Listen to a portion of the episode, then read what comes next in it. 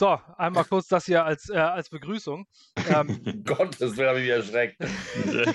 ja, äh, wahrscheinlich zu Recht. Nein, ähm, wir sind äh, Jets-Fans und das erleben wir äußerst selten und deswegen ist das jetzt einfach mal eine Nummer, die wir, äh, die wir auch mal rauslassen müssen. Ähm, wir haben ein Spiel gewonnen. Ähm, das erste bedeutende Footballspiel, äh, also der erste Sieg, wo sich die, die Fanbase ähm, darüber einigen kann, dass wir auch wirklich glücklich sind über diesen, G, äh, über diesen Sieg seit 2019 gegen die Cowboys, ne? Müsste der letzte jo. gewesen sein. Ähm, da kam äh, Sam Darnold nach, dem, nach seiner Mono-Geschichte zurück und man hat die Dallas Cowboys um Jack, äh, Dak Prescott geschlagen. Äh, ich kann mich noch an die Aussage von Jamal Adams danach drin erinnern, how about them Cowboys und sowas. Und man war furchtbar glücklich, stand 0-4 und hat dann 1-4, ähm, stand dann 1-4, ja, das ist das Glück, das Jets-Fans so erleben, wenn man dann, äh, dann das einzige Spiel nach, ähm, in der fünften Woche gewinnt. Ähm, danach ging es aber stetig bergab. Man stand danach 1-7 und dann hat man nur noch unbedeutende Spiele gewonnen. Ähm, und letztes Jahr hat man zwei Spiele gewonnen zum Zeitpunkt, wo es um nichts mehr ging. Ähm, das war der Zeitpunkt. Und jetzt stehen wir 0-3 und gewinnen dieses Spiel gegen die Tennessee Titans, womit wir überhaupt nicht gerechnet haben. Ähm, apropos Tennessee Titans, herzlich willkommen und schön, dass du es eingerichtet hast und vor allem auch schön, dass du bei uns im Podcast dabei bist. Moin, Stefan. Auch wenn es weh tut, gerne. Ja, gerade das, äh, das verdient eine große, äh, große Portion an äh, Respekt beim Podcast des Gegners auch danach, nach so einer Niederlage da zu sein, vor allem nach so einem Upset. Erzähl doch erstmal was zu dir, bevor äh, ich sage natürlich auch nochmal Hallo nach Marvin zu Achim. Und ähm, Jetzt nicht, Running Gag. Der wird einfach nicht alt. Und ähm, Malte in Geesthacht. Moin, moin. Moin. Ja, Stefan, erzähl doch mal was zu dir. Ähm, Titans-Fan, äh, seit wann, wie bist du zu den Titans gekommen? Ähm, ja, und vor allem zum Spiel kommen wir später nochmal. Ja, Titans-Fan bin ich jetzt seit 22 Jahren. Ich habe irgendwann mal angefangen bei DSF, da lief damals noch Touchdown. So, und man hatte noch keine Ahnung. Und dann guckt man sich halt ein Team aus. So, das waren bei mir die Titans. Ja, schwere Zeiten gehabt. Ne? Also auch nicht viel gewonnen zwischendurch. Ähm, ja, jetzt geht es langsam wieder bergauf. Und mal gucken, vielleicht geht er ja trotzdem dieses Jahr oder nächstes Jahr nochmal irgendwie was Richtung Super Bowl. Ähm, zumindest ist vom Kader nicht ausgeschlossen. Also ich denke mal, also mein, meiner Ansicht nach habt ihr Arthur Smith doch schon äh, eine große, hat Arthur Smith doch eine große Lücke hinterlassen in der Offense. Ähm, aber mit Derrick Henry äh, habt ihr natürlich eine absolute Maschine und Julio Jones und äh, AJ Brown haben gefehlt.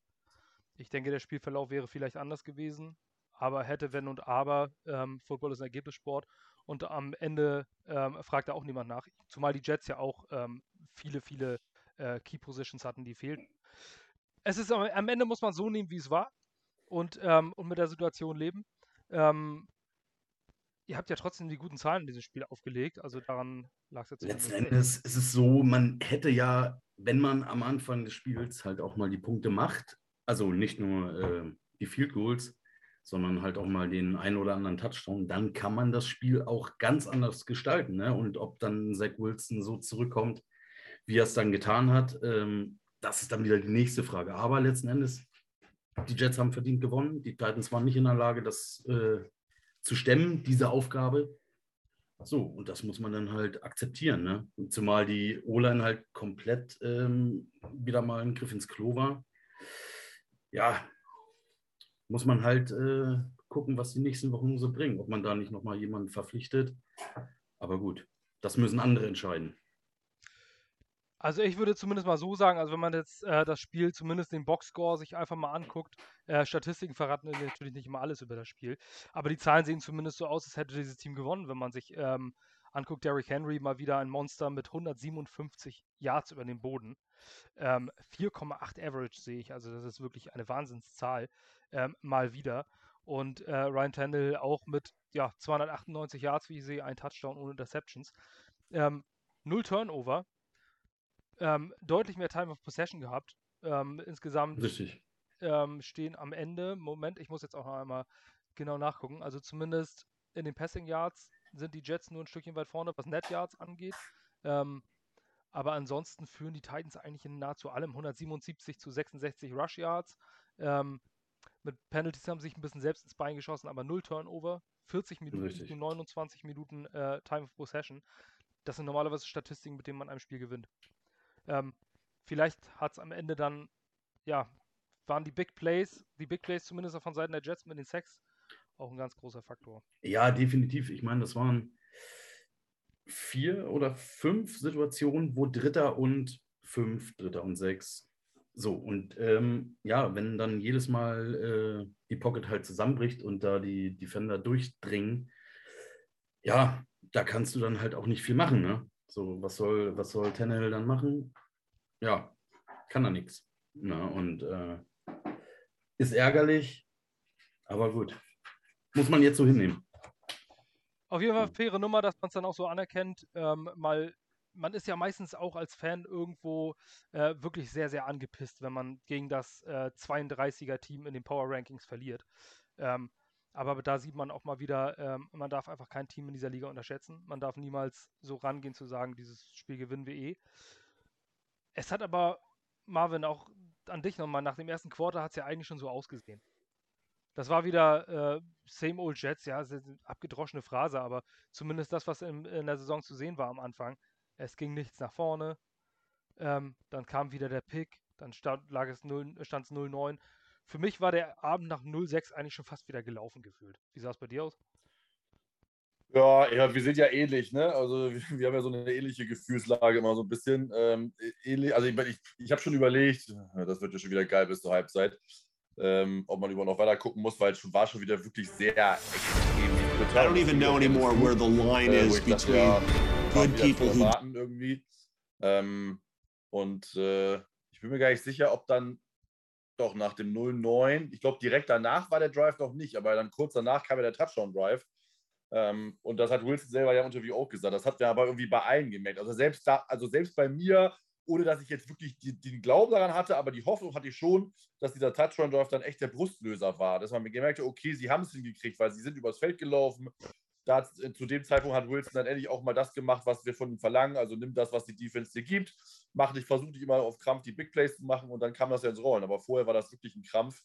Ähm, da war wirklich dann das Thema wieder, ähm, dass die Defense uns im Spiel gehalten hat, wie eigentlich auch in den anderen Spielen. Man sieht jetzt ja zum Beispiel, ähm, und ich will das gar nicht gut reden oder so, aber wir sind halt gegen die Broncos, ist das Team auch defensive-mäßig nicht eingebrochen. Ja, 26-0 war richtig bitter, aber man kann auch sehen, dass man auch 40-0 baden kann, äh, baden gehen kann, wie jetzt die Bills gegen die Texans, nee, umgekehrt, wie die Texans gegen die Bills.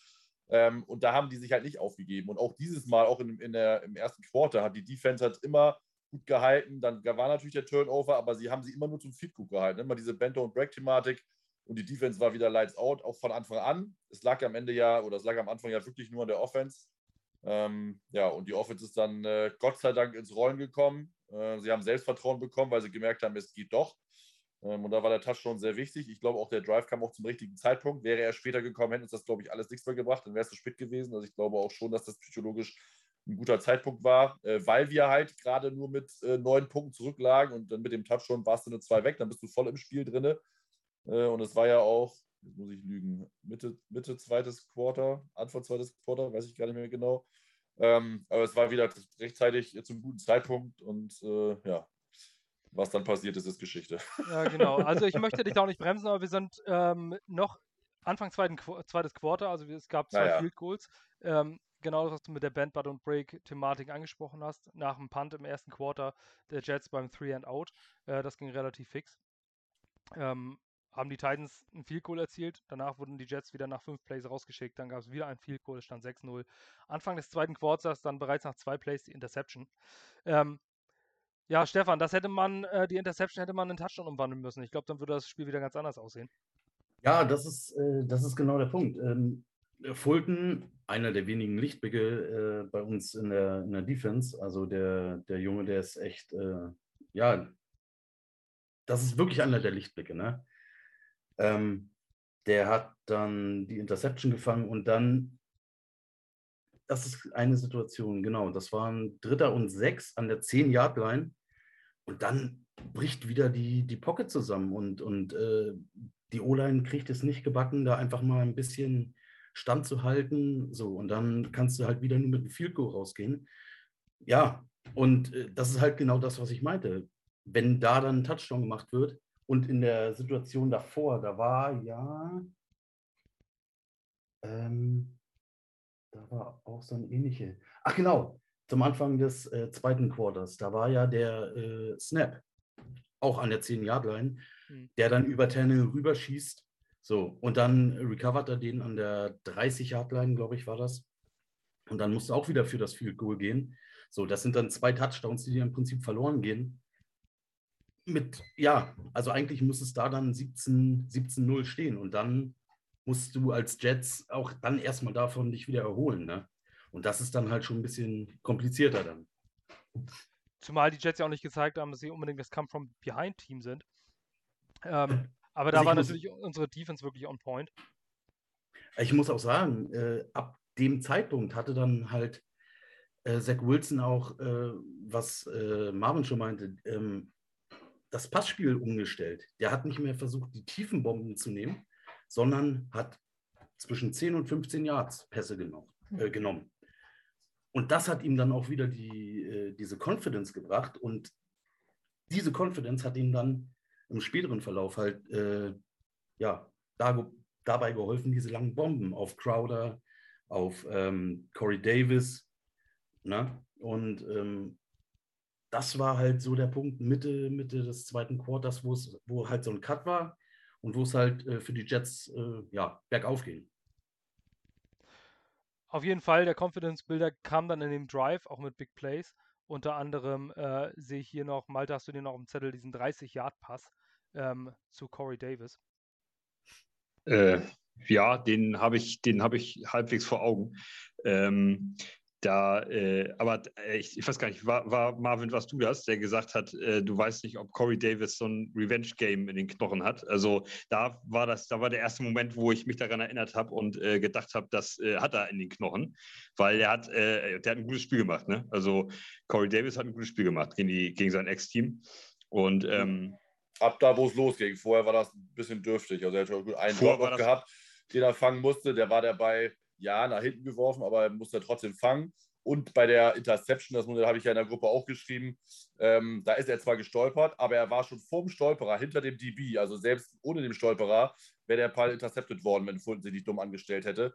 Äh, von daher, das war auch nicht so glücklich. Ne? Aber er hat es ja. halt dann hinbe also er halt hinbekommen, das muss man ihm sagen. Er ist dann ins Spiel reingekommen und hat es natürlich megamäßig rausgerissen. Also das muss man wobei, äh, ne? wobei ich habe es ja auch gleich in der Gruppe geschrieben, äh, der äh, die, die Interception geht allein auf Zach Wilson. Das muss er sehen. Da darf er den Ball nicht hinschmeißen. Er muss schon vorm Stolperer sehen, dass der, dass der DB vor ihm ist und äh, da darf der Ball gar nicht hin. Dann muss er ihn festhalten, selber mit ihm laufen, irgendwas anderes machen, einen anderen Read nehmen, aber da darf er nicht hinschmeißen. Also das, das Corey Davis ähm, anzukreiden, okay, er ist da zu langsam, lässt sich da abkochen äh, und stolpert dann auch noch, was natürlich mal passieren kann. Das kann man ihm ankreiden, aber die, äh, die Interception an sich geht, geht auf Wilson alleine. Also ähm, ich finde es sowieso immer sehr unglücklich, wenn man, äh, wenn man versucht, die Schuld immer bei anderen zu suchen. Ähm, das hat Zach Wilson selber auch noch nie gemacht. Und wenn du den Ball wirfst mhm. und der Gegner und der gegnerische Defender ihn einfach fängt und dass der Ball vorher getippt wird und in die Luft fliegt, dann ist es in der Regel Schuld des Quarterbacks. Da brauchen wir sich ja in der Regel eigentlich auch gerne mit drüber halten. Ähm, man guckt dahin, wo man wirft. Wenn es ein Low-Look-Pass ist, dann bist du auch als Quarterback schuld. Also da muss man, da musst du schon mit rechnen. Ja, es kommt ja schon darauf an, ob der, ob der Receiver vielleicht die falsche Route läuft, etc. Ne? So, da muss man schon mal drauf achten. Also, äh, wenn der Receiver oder der Quarterback davon ausgeht, dass der Receiver da und da ist und er ist dann nicht, dann ist am Ende Receiver schuld. Das kann man nicht beurteilen. In dem Fall war es einfach, also für mich war es am Anfang, habe ich auch reingeschrieben, Davis beziehungsweise einfach Pech, weil ausrutschen kann jeder mal. Aber im Nachhinein muss man schon sagen, und da will ich da jetzt Malte schon recht, dass Wilson halt sehen muss, dass äh, Davis schon hinter dem DB steht, auch schon vor dem äh, vor dem Stolperer oder vor dem Wegrutscher und dann darf er halt den Ball da, da nicht hinwerfen. Ähm, er hat am Anfang auch ein paar Glück. Es gab noch, glaube ich, eine ein, zwei andere Szenen, wo er den Ball äh, fast in Double Coverage wirft, aber da an allen Spielern vorbei. Ähm, das braucht man auch. Ähm, aber wir haben uns ja gefangen und äh, umso besser eigentlich die Leistung. Ähm, und was mich halt am meisten äh, richtig, richtig begeistert, das habe ich gar nicht äh, so jetzt im Nachhinein gesehen, das ist cool, dass Basti das erwähnt hat, dass die Titans in allen Belangen fast besser waren und wir trotzdem das Spiel gewonnen haben, weil weiß ich nicht, wann es das zuletzt mal gab. Äh, selbst die Turnover-Battle haben wir ja verloren mit 1 zu 0 dann äh, und wir haben das trotzdem das Spiel gewonnen und das finde ich halt einfach mega gut. Also, das muss man einmal echt erwähnen. Dann, ich, äh, dann äh, ich, ich wollte. Nee, wir müssen auf, auf dem Spielverlauf noch ein bisschen drin bleiben. Ja, ich wollte, ich wollte noch mal zu der Situation was sagen, und zwar zu Corey Davis. Ähm, das ist etwas, was ich, was, was mir ein klein bisschen negativ aufgefallen ist. Das hat, ich habe mit Stefan zusammengeguckt hier, ähm, der hat das auch gleich gesagt. Ein richtig Weltklasse-Receiver sieht, dass der DB einen Schritt vor ihm ist und verzögert die Route ein bisschen. Wenn dann das Zusammenspiel mit dem Quarterback gut läuft und der das auch sieht, dann schmeißt er den Ball direkt in den Rücken vom DB auf den Receiver. Und Corey Davis läuft einfach weiter und stolpert und äh, und äh, Wilson wirft blind da rein. Und das ist dann die Interception. Also das ist äh, etwas, was mir auch so ein klein bisschen äh, blöde aufgefallen ist, dass äh, Corey Davis hätte da schalten müssen. Der hat mich überholt. Der hat, ich bin in seinem Rücken. Der kann gar nicht mehr sehen, was ich jetzt mache und äh, guck deinen Quarterback an und äh, nimm mit ihm irgendwie Kontakt auf und verzöger die Route ein bisschen. Lass noch mehr Abstand zwischen dich und den DB und wenn da der Ball genau richtig hinkommt, dann könnte es richtig knallen.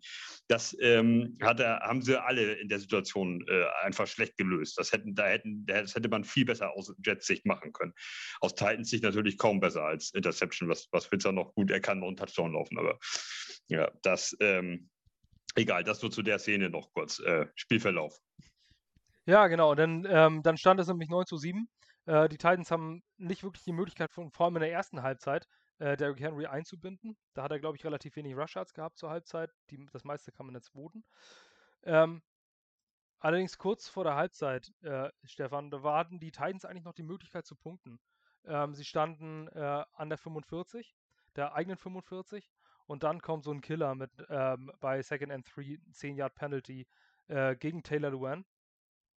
Ähm, und danach war der Sack eigentlich zu, kurz vorher noch der Sack.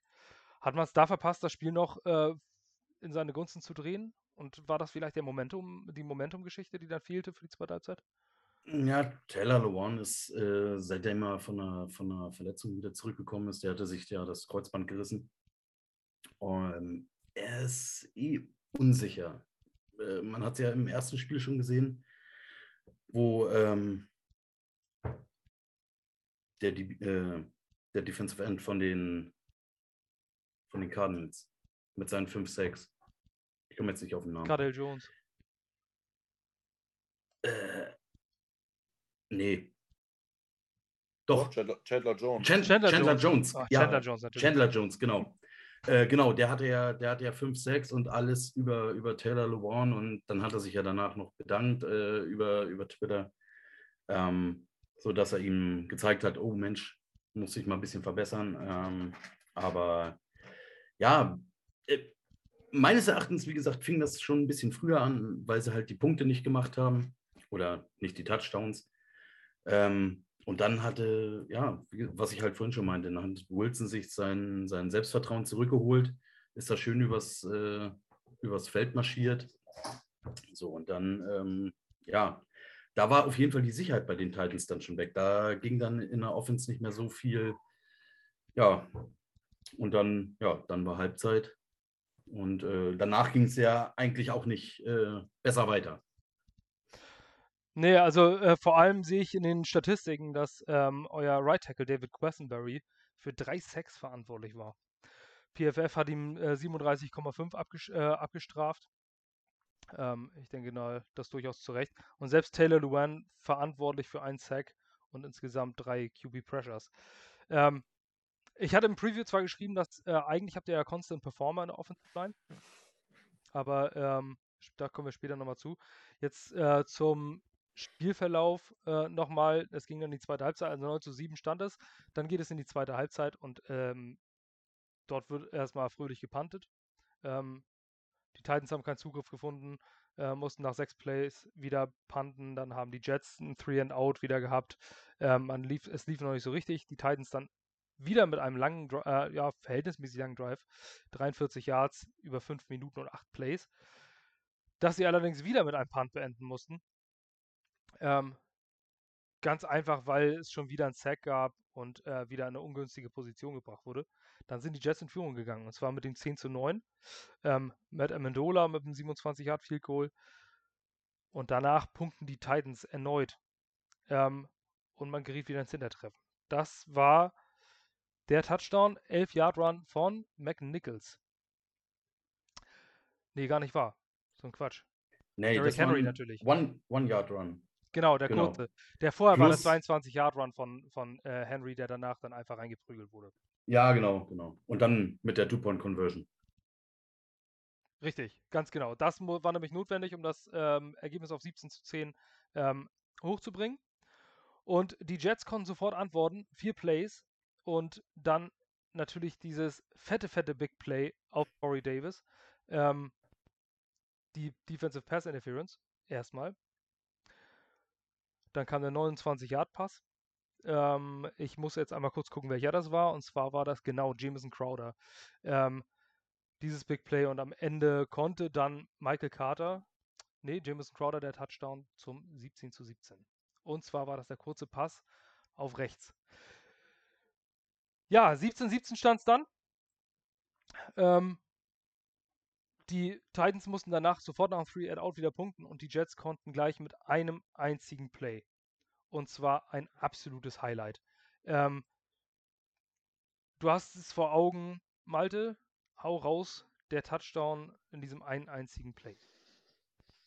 Ja, was, also mehr, besser geht's nicht. Also was, das, ich kann mich nicht, kann sich irgendeiner von euch beiden hier äh, dran erinnern, wann wir auf, aus Jets Sicht so ein Ding mal gesehen haben? Ich habe überlegt, ich habe, ich, keine Ahnung, ich komme nicht darauf, dass da, dass ich in den letzten unter Mark Sanchez, unter Geno Smith, unter irgendjemandem, dass wir so ein Ding mal gesehen haben. So eine, so eine 50, 60 Yards Bombe in eine Double Coverage in den, in den Cornerback und Safety rein und äh, der fängt den. Also das ist ja, das ist ja Also nicht zum Touchdown, aber Sanchez hat mal einen geilen Pass auf Braylon Edwards an die Außenlinie geworfen, an die 5-Yard-Linie oder so. Es war aber kein Touchdown, aber das war auch Ja. schon ein geiles Ding. Und danach kam Ja. halt ein Touchdown, aber. Doch, doch, stimmt. äh, Kann ich mich dran erinnern an den Ja, Pass. das Aber war, der- das war also von der Geilheit ähnlicher Pass, aber Wilson war natürlich geiler, weil der zum Touchdown war. Ne? Also der ich stand, äh, also nice. ich, äh, ich, ich bin da ganz ehrlich, ich stand da mit offenem Mund und habe äh, gedacht, dass das ist. Äh, ich, ich, erstmal habe ich auf eine Flagge gewartet. Irgendwas stimmt doch dann nicht. Da muss doch irgendein O-Liner ein Holding gemacht haben oder irgendwas. Äh, aber dass das Ding so zählt und so durchgeht, also komplettes Monster. Und da sieht man dann natürlich Gott sei Dank auch das, ähm, was, was Zach Wilson im Arm hat und für, für ein Auge hat. Und ähm, das Play hat mir gezeigt, was äh, der Offense Coordinator mit ihm machen muss. Er äh, kurz bevor den Ball schmeißt, da winkt er so zweimal mit, mit dem linken Arm äh, zu, zu Corey Davis hin, dass er weiterrennt in die Endzone. Wahrscheinlich war das Play anders designt. Der sollte wahrscheinlich gar nicht da hinten reinlaufen. Und Zach Wilson hat die Situation so erfasst, winkt zweimal und schickt ihn dadurch tief rein und haut das Ding da raus. Und das, da sieht man das, das gesamte Talent, was in Zach Wilson drin steckt. Wenn er das jetzt Woche für Woche immer wenigstens für die drei Viertel des Spiels aufs Eis kriegt, da, dann haben wir einen Monster-Quarterback. Also, dass da, wenn er jetzt das Level denn auf, auf diesem Level halten kann, das ist wirklich stark gewesen. Was der, das, das Spiel Rollout, er muss, er muss ausbrechen aus der Box, er kriegt da Druck er fasst die Situation, schickt den Receiver tief und haut das Ding da raus und dann wird er natürlich auch noch gefangen. Der Catch war sensationell, da, da siehst du, was Corey Davis kann. Ähm, ja, da, mehr kannst du dazu nicht sagen. Das ist also für mich ein Mega-Play. Ja, also zu dem Play zu sagen war, es waren 11 Personal und du hast ähm, auf der linken Seite dann Corey Davis, der eine, äh, ja, eine Post-to-Corner-Route läuft, müsste sein. Ähm, es war eine geplante Play-Action, also wirklich ein richtig guter Spielzug. Ähm, und das ist es ja auch in dem Moment, wo der Quarterback es sieht und, den, äh, und ihm nochmal zeigt, dass er raus muss. Ähm, also ich denke, das war ein geplanter Rollout. So viel War's Pressure nicht. ist da eigentlich nicht zu sehen. Achso, der Rollout, ja. Ja. Ähm, und dann zeigt er ihm noch Go Deep, Go Deep. Ähm, ja, das war, das war ein Elite-Spielzug. Das, äh, da kann man sagen, was man will. Ähm, die Titans waren dann in Double Coverage. Das wäre vielleicht sinnvoller gewesen, wenn einer von denen noch tiefer hätte, äh, noch hätte tiefer gegangen, aber ich weiß nicht genau, wie der Playcall da aussah. Ähm, auf jeden Fall standen sie sich da auf den Füßen und vor allem kommt der Ball genau dorthin, wo er hinkommen muss. Ähm, zwischen die beiden DBs, ähm, so dass ihn wirklich nur der Receiver kriegen kann. Vor allem, es waren 56,8 Net Pass ähm, Yards, also nur durch die Luft, 56 Yards. Das war der längste Wurf eines Jets Quarterbacks seit 2017. Ähm, so viel dazu. Also das Armtalent ist auf jeden Fall vorhanden. Ähm, was mich beeindruckt hat, ist, äh, aber da kommen wir dann auch nochmal nach dem Spielverlauf zu, ist halt äh, die Confidence, die er da wieder aufgebaut hat, nachdem es eigentlich schwach startete. Man führt dann auf jeden Fall 24 zu 17 und danach äh, ist 3 and out, 3 and out, beide Panten. Ähm, danach bekommen die, äh, bekommen die Titans den Turnover und Downs, ähm, weil sie einfach, ich weiß jetzt nicht, welches Play das war, auf vierten und vier ähm, müssen sie spielen, selbst bei noch 3 Minuten 46 zu spielen, ohne, jede, äh, ohne jeden Zweifel. Ähm, spielen sie und das wird nichts, ein Incomplete Pass, dann kommen die Jets wieder und tun bei nur noch 3 Minuten 41 den Titans einen riesigen Gefallen, indem sie dieses Spiel einfach nicht closen können. Ähm, ist einem jungen Team geschuldet, selbstverständlich. Aber da musst du das Spiel eigentlich gewinnen und das haben die Jets zu dem Zeitpunkt nicht gemacht. Ähm, geben den Titans nochmal den Ball bei noch 2 Minuten 9 und die marschieren das Feld runter. 52 Yards und gleichen das Spiel noch aus. Ähm, am Ende war das ein kurzer Pass. Zwei Yard äh, Pass auf Betzen. Ganz genau, 19 Sekunden noch auf der Uhr. Ähm, ja, Stefan, was sagst du? Äh, war es die richtige Entscheidung, dann nur diesen äh, auf einen Punkt zu gehen oder hätte man vielleicht äh, versucht, äh, den K.O.-Punch zu machen? Das ist halt immer wieder die Frage. Ich habe äh, einige sind der Meinung, ja, du musst für den Sieg gehen.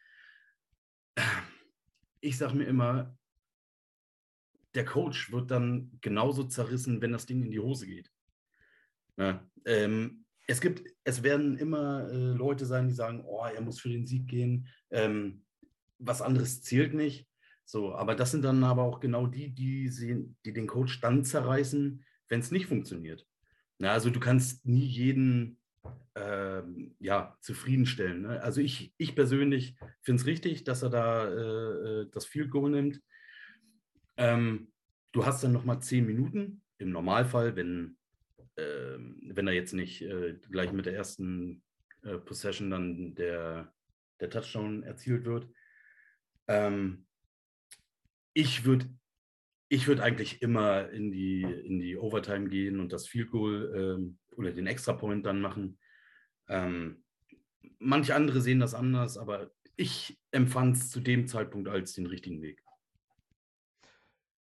Also wenn ich mich äh, als, äh, als reiner Football-Fan, nicht als Jets-Fan einklinken äh, müsste, würde ich auch sagen, das ist der richtige Weg, zumal man gegen die Jets spielt, ähm, die einen Rookie-Quarterback haben und äh, wo man eher darauf vertrauen kann, dass man dieses Ding in der Overtime doch noch für sich entscheiden kann. Ähm, ich hätte auch so entschieden, denke ich mal. Also ich finde, ähm, man sollte eher darauf vertrauen, dass das Team das dann in der Overtime äh, geschissen kriegt, die Jets ähm, den Punch auch zu geben. Und wenn man dann auf Two-Point geht, die Jets D-Line war absolut brutal in diesem Spiel. Ich wollte gerade sagen, letzten Endes ist es ja auch so, ähm, du hast ja gar nicht die Sicherheit, dass die O-Line das in der Situation halt auch tatsächlich wieder hält.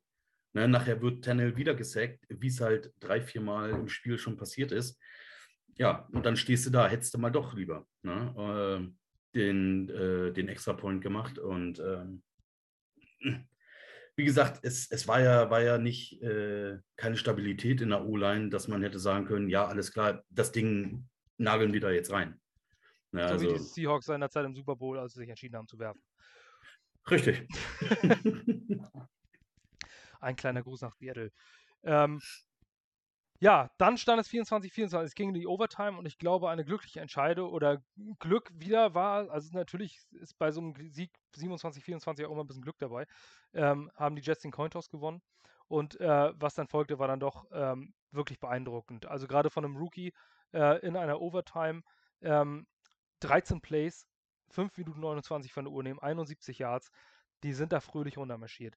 Ähm, ganz, ganz wichtige Pässe und vor allem absolut, also ein absoluter Wahnsinnspass in meinen Augen.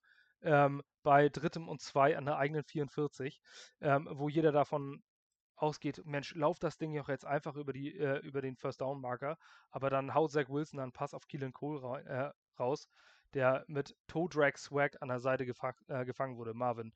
Äh, war das im Endeffekt der Key? Ja, also so, ja, also ich habe den Ball irgendwie weit ausgehen sehen. Ich habe auch gedacht, den hat Keelan Cole nicht in Bounce gefangen. Äh, also bis ein, ein Fuß aus war. Also das war ein mega Ding. Äh, das ist einfach so. Genau da muss der Ball da hinkommen. Vielleicht kann man noch ein bisschen eher, aber der Ball war einfach so krass geil geworfen. Äh, Im Nachhinein, ich habe echt gedacht, der geht so weit weg. Das war schon echt cool. Ähm, und das war natürlich auch gut gefangen von Cole. Also Cole hat ja zwei, drei dieser äh, Crucial Catches gehabt im Spiel. Ähm, der ist jetzt ja auch mal ein bisschen aufgewacht nach seiner Knieverletzung, Gott sei Dank wieder. Äh, also beide, die jetzt zurückkommen, sind Cole und Crowder ja äh, Major äh, Contributors zum Spiel in entscheidenden Situationen. Ähm, das hat, glaube ich, Wilson auch ein bisschen geholfen, weil er weiß, dass er sich auf die verlassen kann. Vorher war das Receiving Core wohl ein bisschen jung. Ähm, und das war natürlich für den Drive natürlich sehr, sehr wichtig. Leider hat er nicht zum Touchdown gereicht. Ähm, da hat man hat Wilson dann so ein bisschen federn lassen. Aber der Ball, der Ball war, war schon Sahne, ja, definitiv. Auf jeden Fall war es ein entscheidender Punkt, ähm, denn dadurch waren die Jets dann natürlich wieder im Rennen ähm, über kleinere äh, Runs, über Carter und dann noch ein ähm, Pass wieder auf Jameson Crowder, der Go-To-Guy des Spiels. Ähm, ist man dann rangekommen und zwar bis Third and Goal an der Ein-Yard-Linie. Und dann zeigte sich wieder die volle Unerfahrung von Offensive Coordinator Mike LaFleur. Ähm, Malte, was ist da passiert und warum war das nicht gut? Oh, ich habe vergessen, meinen Ton anzumachen. äh, ähm, äh, die Situation habe ich nicht vor Augen. Sag mal, was ist da passiert? Dritter und eins. Die Jets stehen an der Ein-Yard-Linie ähm, und müssen das Ding eigentlich nur noch rüberbringen, um im Touchdown eine Overtime zu gewinnen. Wilsons Rollout. Ähm, ja, habe ich nicht vor Augen, die Situation. Musst okay, du mal. Das, also man hätte eigentlich nur, ähm, man, die Diskussion war zu, zumindest in den Gruppen auch teilweise vorhanden, warum machst du nicht einfach nur einen Sneak? Du hast zwei Chancen für einen Sneak bei einer Offensive Line, die komplett dicht gehalten hat in dem Spiel. Ähm, da hättest du den Ball eigentlich einfach nur rüberprügeln müssen. Allerdings äh, entscheidet sich Mike LaFleur dann für einen Play-Call, ähm, ein Rollout oder einen Lauf von Zach Wilson, also ein Hand, Fake-Handoff und nach jetzt rauszugehen. Ähm, und wird dann gesackt. Ähm, ja, ist ja ein Run-Play, also ist ja auf dem Papier dann kein Sack, aber wird dann äh, an der 5-Yard-Linie runtergebracht, an der Außenlinie. In meinen Augen ähm, war das ein schlechter Play-Call, ein wirklich schlechter Play-Call. Ähm, denn du hast zwei Chancen, mit einem Sneak ein Yard zu überbrücken und beim Sneak verlierst du in der Regel keine Yards, ähm, sondern bleibst maximal an derselben Stelle stehen und da hast du zwei Chancen. Ähm, in der Overtime bei nur noch vier Minuten übrig, dann gehst du auch den vierten und ähm, zur Not, weil du dann vielleicht nur noch einen halben Jahr zu überbrücken hast. Das Ding musst du irgendwie durchbringen. Zumal es einmal im Spiel auch geklappt hat, als Michael Carter den Rush-Touchdown, der war auch nicht direkt drin, sondern hat die Offensive Line noch nach vorne ähm, über, die, über die Endzone gedrückt. Das war für mich ein schlechter Playcall, erstens, und zweitens auch noch eine schlechte Entscheidung von Zach Wilson, weil er dort noch ähm, hinter der Line of Scrimmage ist und bevor er den Tackle nimmt an der 5-Yard-Linie, kann er das Ding auch noch wegschmeißen. Ähm, richtig gut gespielt von den Titans, aber in solchen Situationen ist es selbstverständlich an der Goal-Line-Defense, dass zumindest ein End in die Flat geht. Einfach um so eine Situation äh, zu vermeiden und den, du kannst zwei Leute von außen in der Mitte eh nicht mehr gebrauchen. Ähm, ja, für mich war es ein schlechter Play-Call und es war einfach, wurde einfach verpasst, dieses Spiel zu gewinnen. Es gehörte nachher auch Glück dazu, weil die Titans nämlich das Field Goal verschossen haben. Ähm, und dann musstest du halt aufs Field Goal gehen. Und dann dieses Risiko eingehen, die Titans auch noch über Feld, übers Feld zu schicken was ein Team mit einer solchen Erfahrung und vor allem mit einem Derrick Henry auch macht. Ähm, das hat man gesehen, man hat gedacht, oh Scheiße. Also nach dem Field Goal habe ich gedacht, okay, das Spiel, das ist ein Loss. Da habe ich gedacht, oh, das war jetzt leider der Zeitpunkt, wo man verpasst hat, äh, den K.O.-Punch zu geben, den die Titans wiederum im vierten Quarter verpasst haben zu geben. Ja, die Titans sind dann nochmal aufs Feld gekommen, vor allem Dritter und 21. Stefan und Derrick Henry haut dann nochmal einen 20 Yard raus. Ja, das ist das äh, eh das Phänomen von, von Derrick Henry. Wenn äh, je länger das Spiel dauert, desto besser wird er. Ähm, es ist halt äh, ganz oft, dass er am Anfang des Spiels ein bisschen langsamer äh, anfängt und dann, wenn die Defense halt dann schon ja, müde wird, dann hat der irgendwo immer noch so einen Zaubertrank irgendwo unter den Pads und gönnt sich einen Schluck davon. Ja, äh, aber was, was, ich, was ich bei, den, bei der Titans Possession dann äh, festgestellt habe, es waren, glaube ich, drei Situationen, wo sie über den vierten Versuch gehen mussten. Und ähm, es, war, es war halt trotzdem nicht wirklich, ähm, äh, ja, es kam nicht so sicher. Überzeugend, richtig. Ich ja. kam nicht drauf. Richtig. So, und, ähm, Und wenn du mich da dann nochmal fragst, ob ich da den vierten ausgespielt hätte und nicht auf Field Goal gegangen wäre, da würde ich sagen, ja. Weil letzten Endes, ob du dann ein Unentschieden von den, von den Jets mitnimmst oder, oder eine Niederlage, das finde ich macht den, den Kohl dann auch nicht mehr fett. Entweder gehst du dann mit einer langen Bombe nochmal auf Sieg. So, das war von der, von der 49 mit 19 Sekunden, glaube ich, noch auf der Uhr. Ähm, da kannst du nochmal für einen Pass auf jeden Fall für das First Down gehen und dann nochmal ein weites Ding versuchen. Ja, und ähm, da hätte ich jetzt gesagt, da hätte man für gehen können. Da wäre ich nicht aufs Field Goal gegangen, zumal äh, die Titans aktuell halt ein Kicker-Problem haben. Und ähm, also da wäre ich, wär ich wahrscheinlich für gegangen. Ja, nachvollziehbar, zumal das ja auch äh, am Ende nicht erfolgreich war. Okay, Randy Bullock hat an dem Tag drei Dinger nacheinander gemacht, war bis zu dem Zeitpunkt perfekt. Aber man muss ja auch sagen, aus 49 Yards ist das ja alles andere als ein Selbstverständnis, das Ding reinbauen. Ich, ich wollte gerade sagen, ne, aus 49 Yards, da kann halt auch mal äh, einer daneben gehen. Also ich meine, jeder, der selber mal auf dem Footballfeld stand, ähm, aus 49 ich, Yards sieht das Field Goal verdammt klein aus. Richtig. Und, ne, also äh, ich, ich habe selber gespielt. Damals äh, war ich auch Kicker. So, das ist halt, äh, das ist halt nochmal ein bisschen was anderes, ne? Ja, ich habe ich hab auch ein Jahr äh, Ersatzkicker gemacht und musste auch Field Goals schießen. Äh, wir haben ja nur wirklich in der, in der Landesliga haben wir Goal geschossen, wenn wir maximal 10 Yards bloß nicht weiter weg.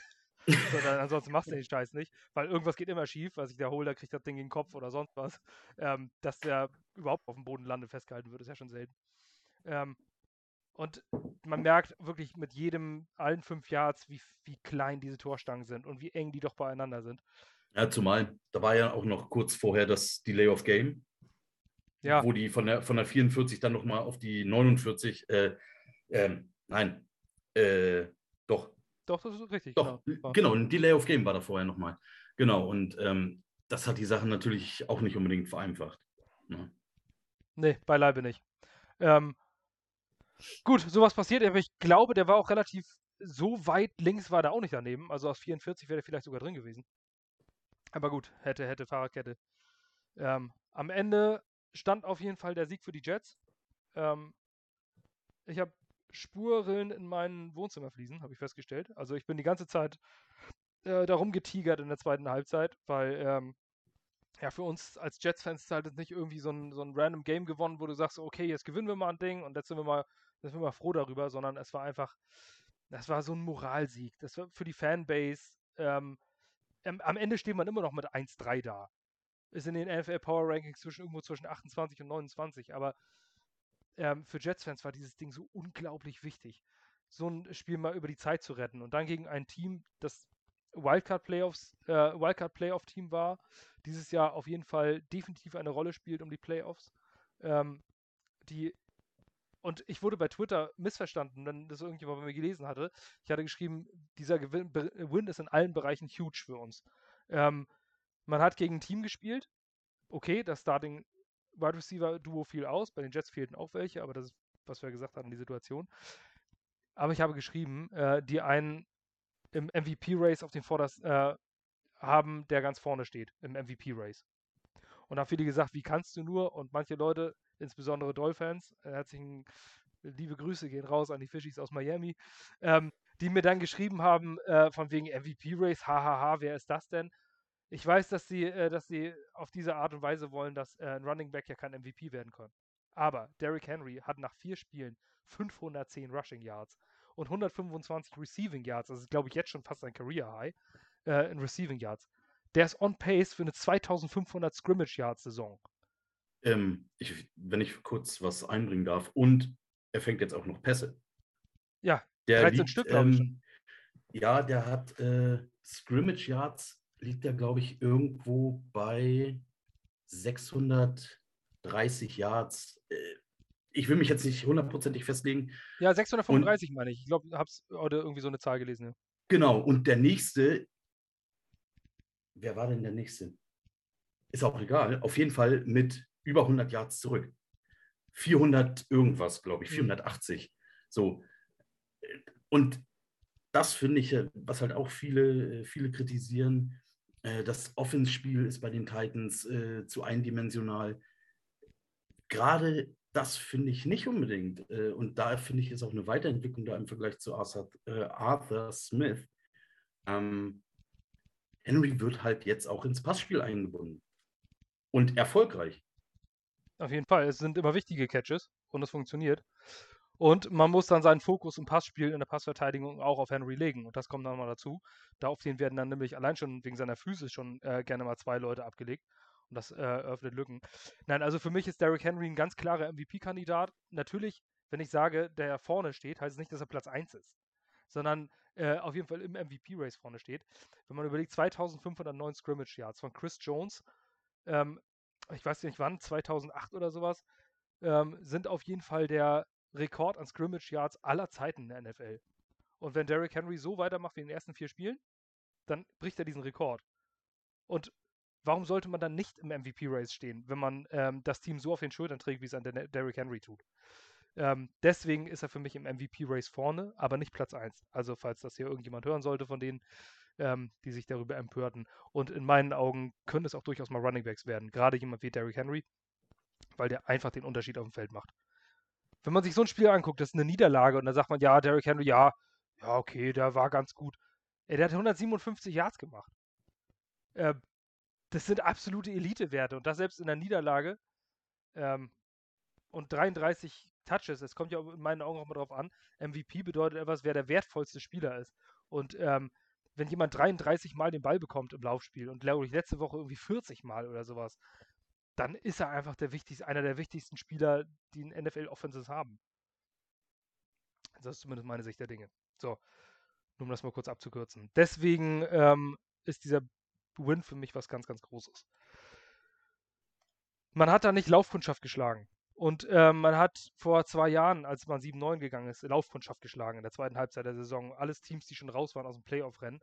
Und jetzt hat man äh, das Platz 1-Team der AFC South äh, geschlagen und das ähm, kann man auch einfach, kann man, kann man auch einfach mal stolz drauf sein.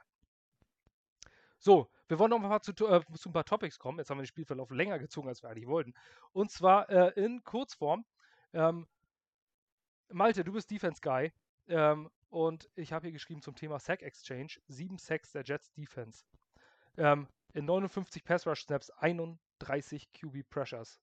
Das ist der absolute Wahnsinn, oder? Das ist, äh, das ist heftig, aber nicht überraschend. Wir reden die ganzen Spiele über davon, dass unsere Defense recht gut aussieht und sogar der Pass Rush äh, vernünftig aussieht und auch funktioniert. Und wenn dann eine löchrige O-Line dazu kommt, dann kommt das nämlich zustande. Also das ist, äh, das ist ein Monsterspiel gewesen. Und da gibt es gar nichts. Äh, da kannst du auch, das ist egal, wenn du da jetzt auf, wenn, wenn du da aus dieser Box äh, da aufzählst, da gibt es eigentlich kaum jemanden. Mosley hat ein Mega-Spiel gemacht. Ähm, die Williams-Brüder haben ein Mega-Spiel gemacht. Äh, Franklin Myers, wie die ganze Saison schon über, macht ein Mega-Spiel einfach mal. Also das ist, das ist heftig. Also das, da gibt es nichts dran zu deuteln. Das ist, ein, das ist ein ganz, eine ganz heftige Unit. Also, ähm, dass die sich so zusammenrotten. Und wir haben ja jetzt immer wieder schon gesagt, die haben gute Ansätze, die sind immer mal da. Ähm, die haben natürlich auch mal Schwächephasen. Das ist, äh, es ist eine Defense, die, äh, die kann halt immer nur reagieren. Die Offense weiß, was gleich passiert und wo, wo wird hingeblockt, wo soll der Ball hingehen und so. Die Defense kann ja immer nur darauf reagieren. Da, ist, da bist du schon mal im Hintertreffen. Das ist einfach nur mal so. Auch Derrick Henry haben wir nicht verhindert gekriegt, ähm, obwohl wir ihn objektiv von den Stats abgesehen, fand ich, haben wir ihn eigentlich ganz gut unter Kontrolle gehabt. Ähm, unterm Strich, wenn du dann nachher die Stats liest, da 157 Yards und ein Touchdown, ist es natürlich scheiße. Das ist zu viel. Aber äh, das äh, passiert allen Teams, die gegen Henry antreten müssen. Ähm, ja, wir haben in, äh, vorne die, die, also die, die Front 7, Front 8, die haben mega Spiel gemacht. Und äh, die Statistiken, Statistiken zu den Cornerbacks wirst du sicherlich auch nochmal vorlesen. Ähm, da es, da gibt es ja nichts, das ist ja, da kann man ja nichts anderes zu sagen. Die, auch die haben wieder ein Mega-Spiel gemacht. Also Defense war on point, von Anfang bis Ende waren die da und, und haben einfach alles gegeben. Dafür ist eine Defense da, der Offense den Rücken frei halten. Und äh, das machen wir eigentlich schon die ganze Saison über und dieses Mal hat sich auch halt einfach ausgezahlt. Wir haben der Offense so lange den Rücken freigehalten, bis wir das Ding nach Hause geschaukelt haben. Und das ist äh, ja, mega. Einfach ein mega Defense, mega, eine mega Defense, die wir da auf dem, auf dem Eis haben. Ja, insbesondere bei den Pressures. Ähm, ich habe ja geschrieben, The Disrespect is real. Marvin, ähm, die Jets D-Line war gestern, also ich meine, jeder, der das Spiel gesehen hat, ähm, kann sagen, das war Havoc. Also wirklich, ja, ähm, da ging nichts. Äh, Ryan Tannehill hatte keine Zeit. Ryan Tannehill musste, ähm, musste ständig um seine Gesundheit fürchten. Ähm, allerdings sagt Pro Football Focus, no, nee, so gut war die doch nicht. Also äh, zumindest so alles im, im, guten Mittelmaß, was für mich absolut unverständlich ist. Manchmal verstehe ich PFF nicht ganz. Ähm, in meinen Augen bewerten die schlechte Plays viel zu viel mehr, als die gute Plays tun und reißen dadurch äh, Grades nach unten. Ich sehe hier John Franklin Myers mit allein neun QB Pressures. Ähm, ja, also das ist, das ist wirklich, das ist wirklich absoluter, äh, absoluter Elite-Wert. Ähm, Sacks haben sich äh, rund, um die, rund um die Liga verteilt, äh, rund um, um, das Team verteilt. Für mich ähm, war der Unsung Hero eigentlich Bryce Huff. Die 47 hat man ständig an der Pressure gesehen. Ähm, Gibt es da einen, den du besonders herausstechen möchtest oder war es die komplette Unit? Ja, im Endeffekt war es natürlich die komplette Unit, weil natürlich alle seinen Beitrag geleistet haben. Aber ich muss, äh, ich sage es ja ungern, weil ich ja dann Unrecht habe. Aber John Franklin Myers war für mich ein Beast mit seinem äh, Signature Play. Ja, es war ein Tight End, aber auch ein Tight End musst du in der NFL erstmal durch die Welt schieben und dadurch Derrick Henry einfach äh, äh, mal völlig aus dem Spiel nehmen und einfach mal tackeln, weil du einfach deinen äh, Gegenmann einfach mal reinrammst. Äh, das war für mich irgendwie das Highlight-Play von, von ihm. Also, und Myers war ja auch immer irgendwie im Backfield. Ich meine, alleine die prozentuale Sache, ich meine, er hat eine 22,9-prozentige Pressure Rate gehabt. Also keine Ahnung, ob was das, was das mal war, aber es ist ja abnormal. Also der Typ war, äh, war völlig on fire. Äh, zwischendurch hat man auch gesehen, irgendwie irgendwann saß er an der Seitenlinie, weil der wahrscheinlich völlig kaputt war. Äh, so wie oft er die das halt weggelaufen muss, weil die müssen das ja auch jedes Mal in Vollspeed machen. Also äh, JFM war für mich äh, wenn man einen herausnehmen will, auch wenn Quinn Williams zweieinhalb Sex hatte. Ähm, ich glaube, Myers hat nur einen in Anführungszeichen äh, kreditiert, akkreditiert bekommen. Äh, war er für mich noch der kleinere, der kleinere Hero. Äh, Huff war auch geil, unser kleiner Motor, ähm, der ja sogar anderthalb hatte, weil er auch immer dabei war. Also bei dem, beim halben von Hall war er unten dabei, beim halben von Mosley war er unten dabei und hat selber noch eingemacht. Aber Myers war halt, hat halt immer richtig Druck ausgeübt und wie gesagt, äh, Pressure, wenn der die neuen Sacks sein, wenn man ja so will. Von daher muss man, glaube ich, JFM ein bisschen hervorheben, meiner Meinung nach. Trotzdem erhält er nur ein 74,0 Pass Rush Grade. Also das äh, finde ich schon ein bisschen fragwürdig, wenn man neunmal neun QB Pressures hat ähm, in, ja, in 38 ähm, Snaps. Was willst du noch mehr erreichen? Um ja. das mal in Relation zu setzen, 22,5% Pressure Rate, der durchschnittliche ähm, Pressure Percentage 2020 in der NFL war bei 9,7% Edge. Also ist das weit über das Doppelte, was der Durchschnitt letztes Jahr äh, erreicht hat. Und John Franklin Myers ist ein Waiver-Pickup. Das muss man auch mal ähm, so konsternieren. Und auch Bryce Huff ist ein ähm, undrafted äh, Free Agent aus dem letzten Jahr. Also hat man da durchaus seine Hidden Gems gefunden oder das Scheme von Robert Salah zeigt einfach das, was er auch in San Francisco gemacht hat. Trotz Ausfall von, von Bosa etc. Das also man muss ja schon, man muss ja, genau, man muss ja auch schon sagen, Stefan hat die äh, Third Downs ja angesprochen und wir haben es ja auch besprochen. Äh, er hat zweimal, äh, gerade wo dann auch die Sex kam, ja ein richtig geiles Playcall gemacht. Äh, beim zweiten Mal hast du es ja auch erwähnt, wo er dann äh, All-Out-Blitz anzeigt, dann irgendwie doch beim ersten hat er, glaube ich, in die Zone-Coverage gewechselt und dann sind, glaube ich, ist noch ein später Blitz gekommen. Beim zweiten Mal war einfach All-Out angezeigt, ein paar sind zurückgedroppt und am Ende sind doch noch welche später gekommen. Das war so geiles Play-Call. Da hat die O-Line auch gar nicht gewusst, wer kommt jetzt woher. Und dann ist, glaube ich, Williams noch mit dem Stunt gekommen. Also, das war ja, also für jeder, äh, jeder, der so ein bisschen tiefer in diese Materie eingeht, das war ja äh, äh, Football-Porno. Muss man ja einfach mal so sagen. Das war schon echt ganz nice. Definitiv. Also bei einer Sache muss ich ähm, dir, Malte, aber noch widersprechen. Du hast gesagt, CJ Mosley hat ein mega Spiel gemacht. Ähm, die Statistiken sagen das absolute Gegenteil. Ähm, Mag sein, dass er ein paar Tackles da war, aber, bei, aber ein Linebacker hat auch äh, Coverage ähm, Responsibilities. Und da hat er von 10 Targets 9 zugelassen für 81 Yards, einen Touchdown und hat zwei Missed Tackles. Und ähm, von diesen einen, also von seinen, ähm, wo er in der Coverage war, hat er ein Quarterback-Rating von 133,8 zugelassen. Ähm, ich, als äh, Run-Verteidiger Stat- vielleicht, aber als All-Pro und für das Geld, was er verdient, ist das definitiv ungenügend. Okay, ich habe mir die Statistiken von ihm nicht durchgelesen. Also optisch, wenn ich das Spiel betrachtet habe, habe ich ihn oft an den Tackles gesehen. Das sehe ich auch so. Äh, äh, da, das, da, deswegen habe ich so vom Gefühl her, dass der ein mega Spiel gemacht hat. Wenn du jetzt, jetzt be- beobachtest du natürlich die Linebacker nicht besonders stark in der Coverage. Ne? Das ist, äh, da hast du die Augen immer auf die Cornerbacks und auf die Safeties. Ähm, das ist mir überhaupt nicht aufgefallen, dass der, dass der in der, in der Coverage scheiße aussah. Aber äh, na gut, die Statistiken lügen ja nicht, ne? Dann, ist er, dann hat er halt ein, hat er halt ein semi-gutes Spiel gemacht, dann sagen wir es so. Ja, ist aber ein bisschen aufgeteilt. Also ich finde auch, aber meine subjektive Wahrnehmung war genauso wie deine, dass er ein richtig gutes Spiel gemacht hat. Dann habe ich mir mal die Statistiken angeguckt und mir dann nochmal das Game, äh, das Spiel nochmal zurückgeguckt. Es ist tatsächlich so, man achtet immer drauf, wo die Action ist. Und ähm, da hat man schon gesehen, dass er in der Coverage teilweise sehr überfordert ist. Aber ob man das jetzt nur ihm anlasten kann oder daran, dass er auch ansonsten einfach keine Linebacker um sich rum hat, ähm, mit denen er Vertrauen, ohne mit blindem Vertrauen übergeben kann. Steht nochmal auf dem anderen Blatt. Vielleicht, aber wir haben natürlich auch gegen Henry gespielt. Keiner von uns ist im Lockerroom und in der Trainingswoche davor dabei. Vielleicht haben sie auch zu ihm gesagt, pass mal auf, natürlich hast du immer eine, eine Coverage-Aufgabe, wenn es ein Pass wird, aber du musst ein halbes Auge auf Henry haben.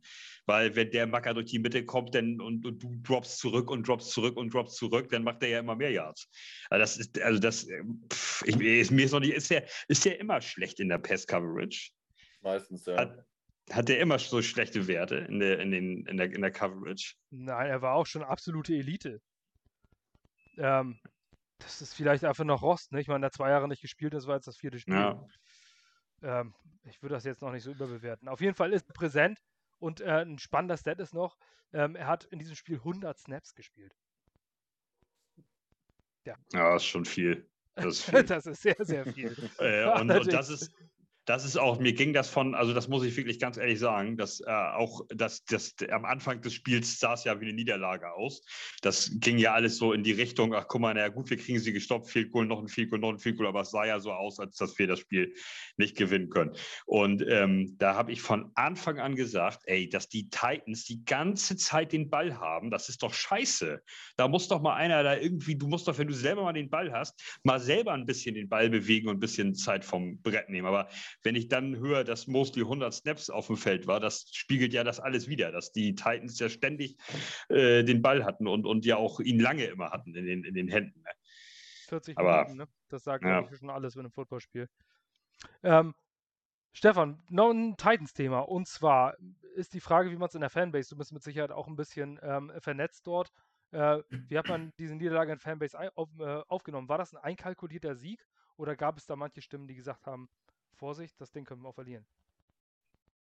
Hm, Ich würde lügen, wenn, wenn ich jetzt sagen würde, nein, wir haben die Jets schon ziemlich ernst genommen.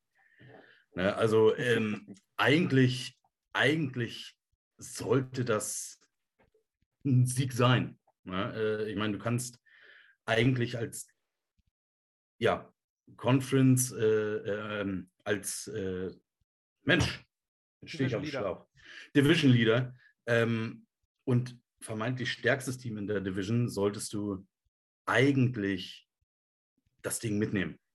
So, da hast du eigentlich andere Sorgen äh, mit anderen Teams. So, und ähm, ja, das äh, ganz so geplant war das halt nicht. Ne? Und wir hatten das letztes Jahr halt gegen die Bengals auch schon. Ähm, da waren die, glaube ich, äh, zu dem Zeitpunkt auch noch sieglos. Und ähm, ja, da haben wir Joe seinen ersten Sieg beschert. Ja, dieses Jahr ist es Zack sein erster Sieg. Ne? Und nein, es ist, es ist natürlich äh, irgendwo ein bisschen Katerstimmung. Ähm, man hatte eigentlich Hoffnung äh, mit der Verpflichtung von Julio Jones, dass man dann ein bisschen äh, variabler in der Offensive auch noch ist, dass man für Henry halt auch noch mal ein bisschen Freiräume schaffen kann, dadurch, dass die, die Defenses nicht acht Mann in die Box stellen können, äh, sondern auch den Pass halt respektieren müssen. So, und ähm, ja, da befasst du dich eigentlich eher mit äh, stärkeren Gegnern als mit einem 0-3-Team. So, und ähm, ja, es ist halt ein äh, bisschen Katerstimmung. Ähm, es werden halt jetzt auch schon die ersten Sachen wieder kritisiert bezüglich der O-Line. Warum hat man zum Beispiel einen Dennis Kelly äh, gecuttet und äh, den nicht einfach behalten? Ähm, Taylor Lewan kommt von seiner äh, Kreuzbandverletzung, ähm, ist halt auch extremst am struggeln und äh, auch nicht mehr der, der Alte. Äh, wie, wie geht's ihm eigentlich? Er lag ja einmal verletzt auf dem Boden. Ähm, ich bin der Meinung, das ist eigentlich nichts Schlimmes. Ähm, also äh, bis jetzt habe ich, hab ich nichts anderes gehört. Ähm, auf jeden Fall, es ist halt, ähm, ja, Kaderstimme. Ne? Dann werden halt schon äh, das Front Office wieder äh, kritisiert. Ähm, du hast dann so einen Janoris Jenkins, den du eigentlich als Veteran geholt hast äh, auf der Cornerback-Position. Der sich ähm, warum auch immer jetzt Jack Rabbit nannt. ja, richtig. Ich musste ein bisschen lachen. Ja, äh, stimmt. Aber wenn das ein einziges Problem ist, ähm, hm, ja. vielleicht sollte er sich eher mal wieder mit dem Spiel beschäftigen. Also der ist ja äh, auf und ab gelaufen, wie halt ein Rabbit. ne? Wusste nicht, wo er hin sollte. Ähm, und äh, es zeichnet sich halt immer mehr ab, dass er halt äh, so ein Jonathan Joseph äh, ist wie letztes Jahr. Ja, den, den hatte man auch geholt, um als Veteran äh, für ein bisschen Stabilität zu sorgen. So, jetzt hat man Jenkins geholt, ähm, der den jungen Cornerbacks äh, Farley und Fulton so ein bisschen an die Seite gestellt werden soll, sollte. So, und ähm, der läuft da rum wie, äh, wie ein Huhn, dem gerade der Kopf abgeschlagen wurde. Ne? Und ja, äh, ist, halt, ist halt nicht schön im Moment. Die, die Stimmung ist halt äh, so ziemlich auf dem Tiefpunkt. Aber ja, jetzt muss man sich halt erstmal auf die, ähm, auf die Jaguars konzentrieren. Das ist jetzt der nächste Gegner. Das nächste sieglose Team. Mal gucken. Vielleicht kann man da auch was machen. Also für die Jaguars. Also ich glaube, man, wenn man sich einmal schüttelt, äh, das ist ja häufig so, wenn man gegen eigentlich einen unterlegenen Gegner verliert, am Ende bedeutet es vielleicht gar nichts mehr. Ich meine, die AFC South äh, sollte eigentlich zu holen sein. Ähm, und, äh, und vielleicht ist es dann einfach auch dieser, dieser Wachrüttler zum richtigen Zeitpunkt, dass man sagt, äh, nee, so mit so einer Einstellung und mit sowas, so könnt ihr ein Spiel nicht, gewinnt nicht ein Spiel, indem ihr den Ball länger haltet sondern äh, ja. äh, da müsst ihr mehr drauf machen. Es kann ja auch sein, dass der Gameplan vielleicht auch einfach nicht gut war. Ja, man hatte, man hatte aber eigentlich schon die Hoffnung, dass das nach dem ersten Spiel gegen die Cardinals so war. So, dann äh, hat man gedacht, gut, die Euphorie war natürlich da. Ne? Äh, man, man hat sich schon ein bisschen was ausgerechnet. So, und ähm, ja, dann äh, kommst du da aus der Preseason, die auch gar nicht schlecht aussah. Soll man nicht überbewerten, ich weiß. Aber ja, dann kommst du da, machst das Spiel gegen die Cardinals, wirst sowas von auf den Boden der Tatsachen zurückgeholt. Dann das zweite Spiel gegen die Seahawks. Die erste Halbzeit eine Katastrophe. So, zweite Halbzeit, dann äh, ja, drehen sie das Ding nochmal um, gehen in die Overtime und äh, machen den Sieg da äh, perfekt. Dann das Spiel gegen die Colts war das. Ja, es war halt ein Carson Wentz, der zwei kaputte Knöchel hatte. So, Carson Wentz finde ich ist jetzt auch nicht der stärkste Quarterback. Und ähm, von daher, äh, aber sicher war das halt auch nicht. So relativ souverän, aber normalerweise müsste man die deutlicher besiegen. Ne? So, und jetzt halt äh, das Katastrophenspiel äh, gegen die Jets, wo man halt äh, ja, mit anderen Wünschen in das Spiel reingegangen ist, dass das halt äh, ja, eindeutiger wird, beziehungsweise generell erstmal ein Sieg wird. Ja, das muss man jetzt erstmal verarbeiten und äh, vielleicht muss man halt dann doch mal äh, nochmal auf dem, auf dem Markt äh, nach, einem, nach einer Verstärkung suchen, was die O-Line angeht. Ja, zumal man ja auch sieht, dass äh, Right Tackle gerade äh, ein ganz, ganz großer Verlust mit Jay Conklin war. Ähm, wenn man da jetzt Quessenberry rumkrebsen sieht. Gut. Ja. Ähm, die Offensive Line ist natürlich immer so ein großes Fragezeichen. Ähm, auch bei den Jets. Dieses, äh, dieses Mal war es nicht der Fall. Nur ein zugelassener äh, Sack und ansonsten hat die Line auch sehr gut gehalten. Ähm, Corey Davis haben wir eigentlich bereits schon, äh, bereits schon durch als Thematik. Ähm, ich persönlich halte nicht so viel von dem Wort Revenge Game. Ich meine, die Titans haben ihn vier Jahre gut bezahlt und äh, er ist auch nicht im Bösen gegangen. Also äh, da sind, glaube ich, immer noch Sympathien der Titans-Fans für Corey Davis und andersrum. Ähm, deswegen halte ich nicht viel von einem Revenge Game. Ähm, natürlich bist du zusätzlich motiviert, wenn es gegen ein vorheriges Team geht. Aber da war kein Taunting dabei und gar nichts. Also, naja, zumal man ist ja auch nicht böse auseinandergegangen. Überhaupt er hat halt, er, er hat halt nicht äh, das bekommen, was er, was er sich vielleicht vorgestellt hatte. Und was ich zum halt auch schon mal gesagt habe, ähm, er hatte mir die Geschichte erzählt mit seinem Bruder. Vielleicht hat das auch ein bisschen damit reingespielt, dass sein Bruder bei den Jets gespielt hat und äh, der ist ja nun äh, äh, mittlerweile halt auch schon tot und ähm, dass er vielleicht auch deswegen vielleicht das Bedürfnis hatte, zu den Jets zu gehen.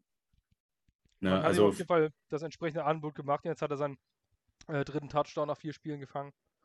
Richtig. Und vor allem in unserem Preview-Podcast hieß, er hat immer nie die, richtig, nie die wichtigen Pässe oder nie die wichtigen Dinger gemacht. Ähm, ja, wobei äh, das hat sich am Anfang des Spiels halt auch so ein bisschen wieder gezeigt. Ne? Da hat er, hat er ein, zwei Drops gehabt. Ähm, die, ähm, ja, die Interception, wie gesagt, kann man nicht ähm, meiner Meinung nach äh, ähm, Davis zuschreiben, aber sieht halt natürlich doof aus, was da passiert.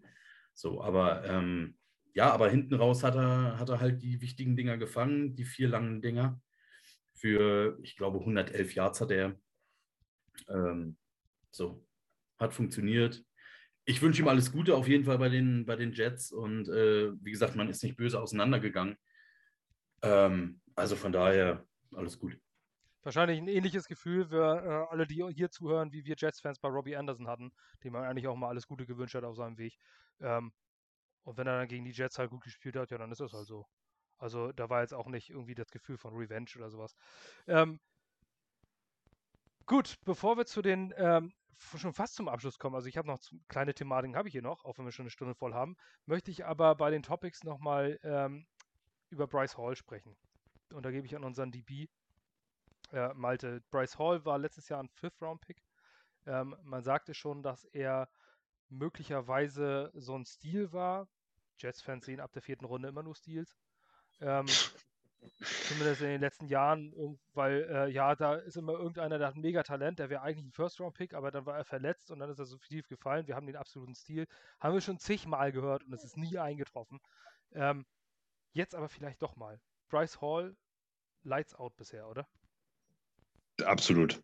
Also das, äh, ich habe ähm, äh, habe das Gefühl, dass der, äh, dass der wirklich äh, zwei, drei Runden zu spät dran war im, im, im Draft. Ähm, den, der hätte ja auch durchaus vorgenommen werden können. Der kommt so langsam in die Gänge. Das, das ist auch nicht so eine toll zu spielende Position. Äh, da, äh, das dauert ein bisschen, bis man das vielleicht auf NFL-Niveau äh, adaptiert hat.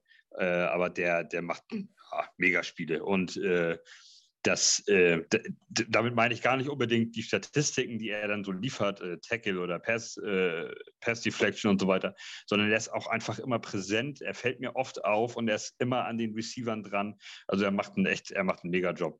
Und äh, also dafür, dass er in der fünften Runde gekommen ist, also pff, ja, kannst du da, kannst du, habe ich ja vorhin schon mal einmal äh, erwähnt, die, die, die Cornerbacks sind ja das gesamte, das, das gesamte Backfield bei uns steht ja äh, ziemlich gut da. Äh, in, auch im Vergleich zu der, zum Rest der Liga und das hätte man ja nun wirklich überhaupt nicht erwartet. Also wir da, das waren ja, da dachten ja alle, das ist ja unser, unser absolute, unsere absolute Achillesferse. Und das kristallisiert sich ja immer mehr raus, dass es mehr oder weniger unsere absolute Stärke ist. Ähm, man muss aber natürlich dazu sagen, was ist der beste Freund ähm, von der, von der Pass Coverage ist der Pass Rush da vorne und äh, da machen wir halt auch einen mega guten Job. Und das beides im Zusammenspiel. Unsere Cornerbacks brauchen die Receiver nicht lange unter Kontrolle haben, weil der gegnerische QB, also Tannehill in dem, in dem Spiel äh, so oft unter Druck geraten ist, dass der gar keine, dass die gar keine Zeit haben, sich frei zu laufen und der Ball nicht vernünftig angebracht werden kann. Also das, äh, das ist natürlich Zusammenspiel. Ne? Äh, und, aber das funktioniert mega und wir haben ja, also mega, mega tolles äh, Cornerback äh, Cornerback-Unit ähm, da und ähm, ja, Bryce Hall ist. Pff, ja, ich hole mir bald ein Trikot von dem, glaube ich. Ich warte noch zwei, drei Spiele und dann wird das äh, mein nächster Lieblingsspieler nach dem äh, Marcus May. Ja, Marcus May ist natürlich noch eine andere Story, das hatte ich auch in den News geschrieben. Aber bei Bryce Hall ähm, muss man auch sagen, diese Saison bisher in vier Spielen hat er erst äh, 14 Targets gesehen. Also äh, die gegnerischen Quarterbacks in vier Spielen trauten sich erst 14 Mal in seine Richtung zu werfen. Davon ließ er nur sieben zu. Für 100 Yards insgesamt. Nach vier Spielen für einen Cornerback ist das eine durchaus gute Zahl. Ähm, dabei keinen Touchdown zugelassen und nur ein Passer-Rating von 73,5. Ähm, dazu hat er noch einen Sack geliefert, jetzt im letzten Spiel. Hat unter den Cornerbacks äh, bei PFF den höchsten Pass-Rush-Grade äh, unter allen Cornerbacks. Auch wenn das nicht deren Hauptaufgabe ist, ist es trotzdem bemerkenswert. Und er hat auch 100 Snaps gespielt. Also hat jeden einzelnen Snap gespielt. Ähm, und das für einen Sophomore Fifth Round Pick ist das wirklich außergewöhnlich gut. In den äh, Coverage-Wertungen steht er von allen Cornerbacks mit mindestens 50% Snaps auf Platz 14 der Liga. Wenn man überlegt, dass äh, in der Regel eigentlich drei Cornerbacks pro Team starten, ist das äh, sehr weit oben. Also da kann man, ähm, kann man was sagen, kann man auf jeden Fall sagen, dass es richtig, richtig gut war. Wenn man äh, in den PFF-Grades guckt, unter allen Cornerbacks ist auf Platz 1 mit großem Abstand Saya dann von den Jets, aber das liegt auch nur daran, dass er nur drei Snaps hatte. Ähm, das ist also nicht kein belastbarer Wert. Was mir äh, ein, eigentlich mit eins der Plays des Spiels in der Defense war, war diese Pass, dieser Pass-Breakup von Bryce Hall. Ich weiß nicht, ob ihr den noch drauf habt. Da hat halt ein bisschen den Receiver verloren, ist ihm hinterhergelaufen. Ähm, der Ball kommt perfekt platziert von Tannehill über die Schulter und Bryce Hall greift im genau exakt richtigen Moment seine Hand über die Schulter und haut den Ball raus. Ähm, das wäre ein Touchdown gewesen. Zu den Cornerbacks der Jets sei noch gesagt, ähm, ich führe jetzt die Liste aller Teams auf, deren Cornerbacks in der gesamten Liste, äh, gesamten Liga, ähm, Liga, noch keinen einzigen Touchdown zugelassen haben. Jets, das war's. Ähm, also sind wirklich das einzige Team, wo die Cornerbacks noch keinen einzigen Touchdown zugelassen haben. 323 Yards nach vier Spielen als komplette Cornerback-Gruppe, alle vier. Ähm, wenn man sieht, dass das eigentlich die allergrößte Schwäche der Jets vor der Saison war, sind die Cornerbacks jetzt die größte Stärke. Absolute Überraschung. Kann sich natürlich noch ein bisschen drehen, aber vier Spiele sind schon belastbare Wert. Und ähm, ja, darüber können wir uns auf jeden Fall freuen. Das ist zumindest nochmal etwas sehr Positives. So, ähm, bevor wir jetzt weitere, weitere Topics in dem Sinne habe ich eigentlich kaum. Wir hatten schon gesprochen, ich hatte das Topic noch angesprochen, verloren trotz mehr Ballbesitz plus ein, ein Turnover-Battle, ähm, 85 Yards mehr und 9 Punkte Führung und ob man den Gegner dort unterschätzt hat, an dich, aber das hast du schon beantwortet, Stefan. Ähm, noch eine Frage zu den Titans und zwar nur ein einziger Sack gegen eine struggling Offensive Line. Was war da los?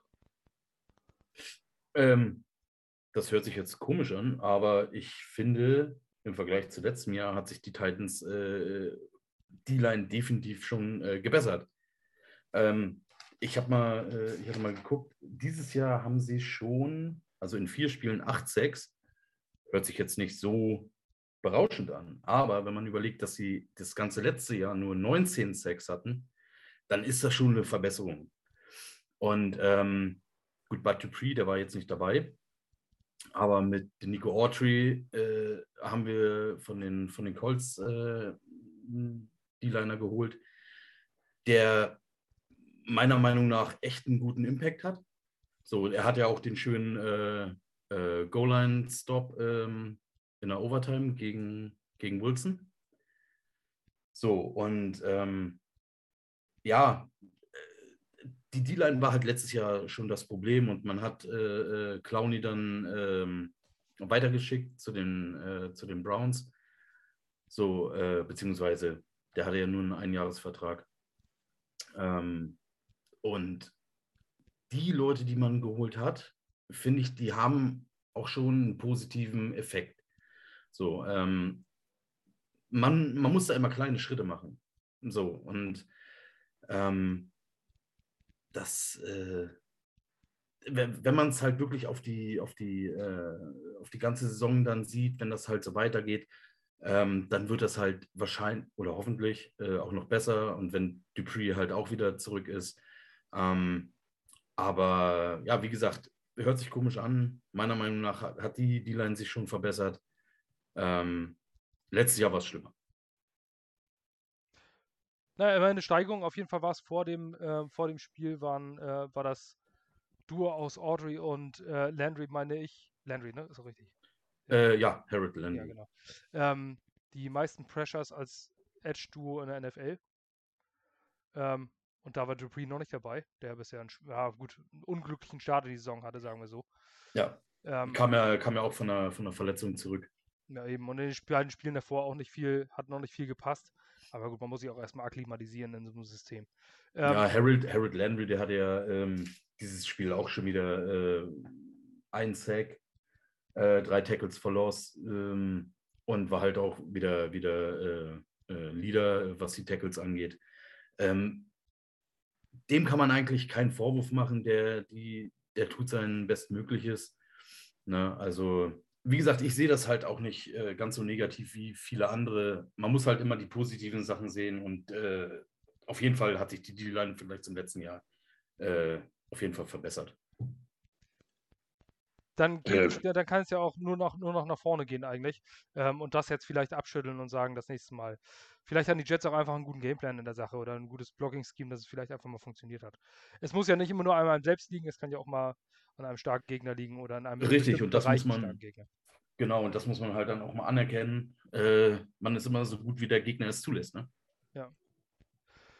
Weise Worte, auf jeden Fall richtig. Ähm, wir kommen rüber zu den Top 3 Performern des Spieltags. Ähm, ob man jetzt Top 3 durchgeht, kann man zum, oder würde ich jetzt sagen, dass wir lieber den äh, Top und Flop in Offense und Defense nehmen? Ähm, Marvin, hast du da welche? Ja, also ja, man kann aber Offense jetzt viele nehmen. Man kann Wilson nehmen, der schwierig gestartet hat. Man kann natürlich Davis nehmen mit Revenge Game. Ich nehme jetzt einfach mal einen aus der Reihe, äh, der auch eigentlich nichts zum Score beigetragen hat, sondern der hat einfach keinen Pressure zugelassen. Deswegen ist mein Top Offensive Former Elijah Vera Tucker äh, bei seinen ganzen Pass Protection Plays nicht einen äh, Pressure zugelassen. Für den Rookie finde ich sehr erstaunlich, jetzt so früh. Von daher ist das für mich mein Top Performer der Offense, einfach mal aus der, außer der Reihe gehen. Äh, und Top-Performer in der Defense, äh, hast du es ja schon angesprochen. Ich habe zwar auch, wir haben schon über Myers gesprochen, aber ich finde, Bryce Hall war einfach eine Wucht. und das hat er sich jetzt einfach mal verdient. Er hat zwar keinen Gameball gekriegt vom Head Coach, das haben die Bekannten bekommen. aber von daher sind meine Top-Performer Vera Tucker und Bryce Hall. Malte, hast du da einen Namen? Ich habe, äh, muss man einfach, also tut mir leid, aber der Top-Performer in der Offense ist Zach Wilson, äh, der äh, der im, tun, das ist schon okay. Ja, ja aber weil, ja, aber weil, weil, ne, oh, der nimmt den QB, wie langweilig, aber der, wer so eine, wer, wer so rauskommt und so eine Moral zeigt, ähm, ja, und, und so weiter spielt, der, der bleibt einfach am Ball. Der wirft vier Interceptions gegen die Pets und bleibt am Ball, wirft die nächste Interception gegen die Titans und bleibt am Ball und arbeitet und arbeitet und arbeitet. Und das zahlt sich dann halt irgendwann aus. Und der äh, hat einfach ein Megaspiel abgeliefert, zu wenigstens zweieinhalb Quarter lang, ähm, plus Overtime. Und mein Top-Performer in der, in der Defense ist Conan Williams, ähm, aufgrund von einer einzigen Situation, die mir zeigt, was das für ein intelligenter Spieler ist. Ähm, bei seinem zweiten Sack äh, ist, ich weiß nicht genau, wer ist das Franklin Myers gewesen, da reißt einer die O-Line auf und ist schon mit beiden Armen an Tannehill dran. Rankins. Und rot, das war Myers, ne? Ja. Nee, das war Rankins. Und, wenn, Rankins. Die, wenn ich die richtige Szene im Kopf habe, war es Glory Rankins. Ja, sein, der zweite Sack von Quinn Williams war das. Mhm. Äh, und und äh, rutscht aber ab und währenddessen ist da ein riesen Window natürlich aufgegangen. Quinnen Williams ist im Center hängt der fest auf der falschen Seite, wo das Play gar nicht lang geht und dreht sich instinktiv über die rechte Schulter einmal um die Achse und macht dieses Window zu, genau da, wo Tannehill nur hin kann, nämlich geradeaus nach vorne und bam, packt er ihn und runter. Das ist so ein instinktiv intelligenter Spieler, der jetzt langsam äh, diese Plays auch machen kann, weil er genug Unterstützung hat, weil andere eben Löcher reißen, Druck aufbauen. Also das ja, mehr geht nicht. Ich bin so froh, dass wir den haben, dass der, dass der geblieben ist und nicht in irgendeinen Trade eingebaut wurde oder sonst irgendwas. Äh, ich kann den, den, der ist kaum verletzt. Ich weiß, kann mich nicht erinnern, dass der mal richtig lange verletzt war. Ich glaube, in seinem ersten Jahr war der mal raus ein bisschen, ne? Die, Im ersten ja. Jahr hat er, glaube ich, war, war irgendwie mal verletzt. Also der ist, der, das ist ja nur auch wichtig, dass so ein Top-Spieler auch äh, dann da ist. Ja, mega. Also ist auf jeden Fall mein, äh, mein, mein Highlight-Player in der Defense. Ja, dann ähm, mache ich nochmal den Top-Performer äh, in der Offense ist für mich Jameson Crowder. Ähm, nicht die riesigen Zahlen abgeliefert, aber 61, äh, 61 Yards. Aber ich finde, ähm, man hat einfach gesehen, was für einen Unterschied das macht, wenn Jameson Crowder da ist. Zu den, äh, zu den ersten drei Wochen, er ist einfach so ein Security Blanket. Er ist derjenige, der ständig für Separation sorgt, der anspielbar ist, der unheimliche Unruhe in die gegnerische Defense bringt und so ein Go-To-Guy für Zach Wilson, den du einfach dringend brauchst. Und ich finde, ähm, also ich bin jetzt schon traurig, wenn ich weiß, dass wir nächstes Jahr James Crowder nicht mehr haben werden. Ähm, man hat jetzt zusätzlich noch mehr seinen Wert gesehen, ähm, dadurch, dass er die ersten drei Wochen nicht da war. Ähm, für mich der Top-Performer in der Offense. Man kann natürlich die anderen auch nehmen, aber wenn ich mich dafür entscheiden muss und ich denselben Namen nehmen muss, dann ist es hier für mich aus diesem Grund Jameson Crowder, wegen dem Impact auf die Gesamtoffense. Und ähm, in der Defense ist es, äh, ja, man kann so viele Namen nennen. Ähm, wenn, es ist eigentlich schon fast unfair, da einen einzigen Namen äh, raus, rausnehmen zu müssen. Ähm, wenn, dann ist es allerdings für mich, Marvin hat schon angedeutet, John Franklin Myers, 9 QB Pressures ist einfach absolut außergewöhnlich. Ähm, zeigt genau das, was wir als absolutes Ceiling für ihn erwartet haben, das zeigt er auch. Ähm, da, wo, was wir gedacht haben, was Carl Lawson für uns wäre, das ist John Franklin Myers für uns. Und das haben wir in diesem Spiel wieder gesehen. Ähm, Flop, ich glaube, da können wir uns fast alle drei auf einen einigen, oder ist Denzel Mims, oder?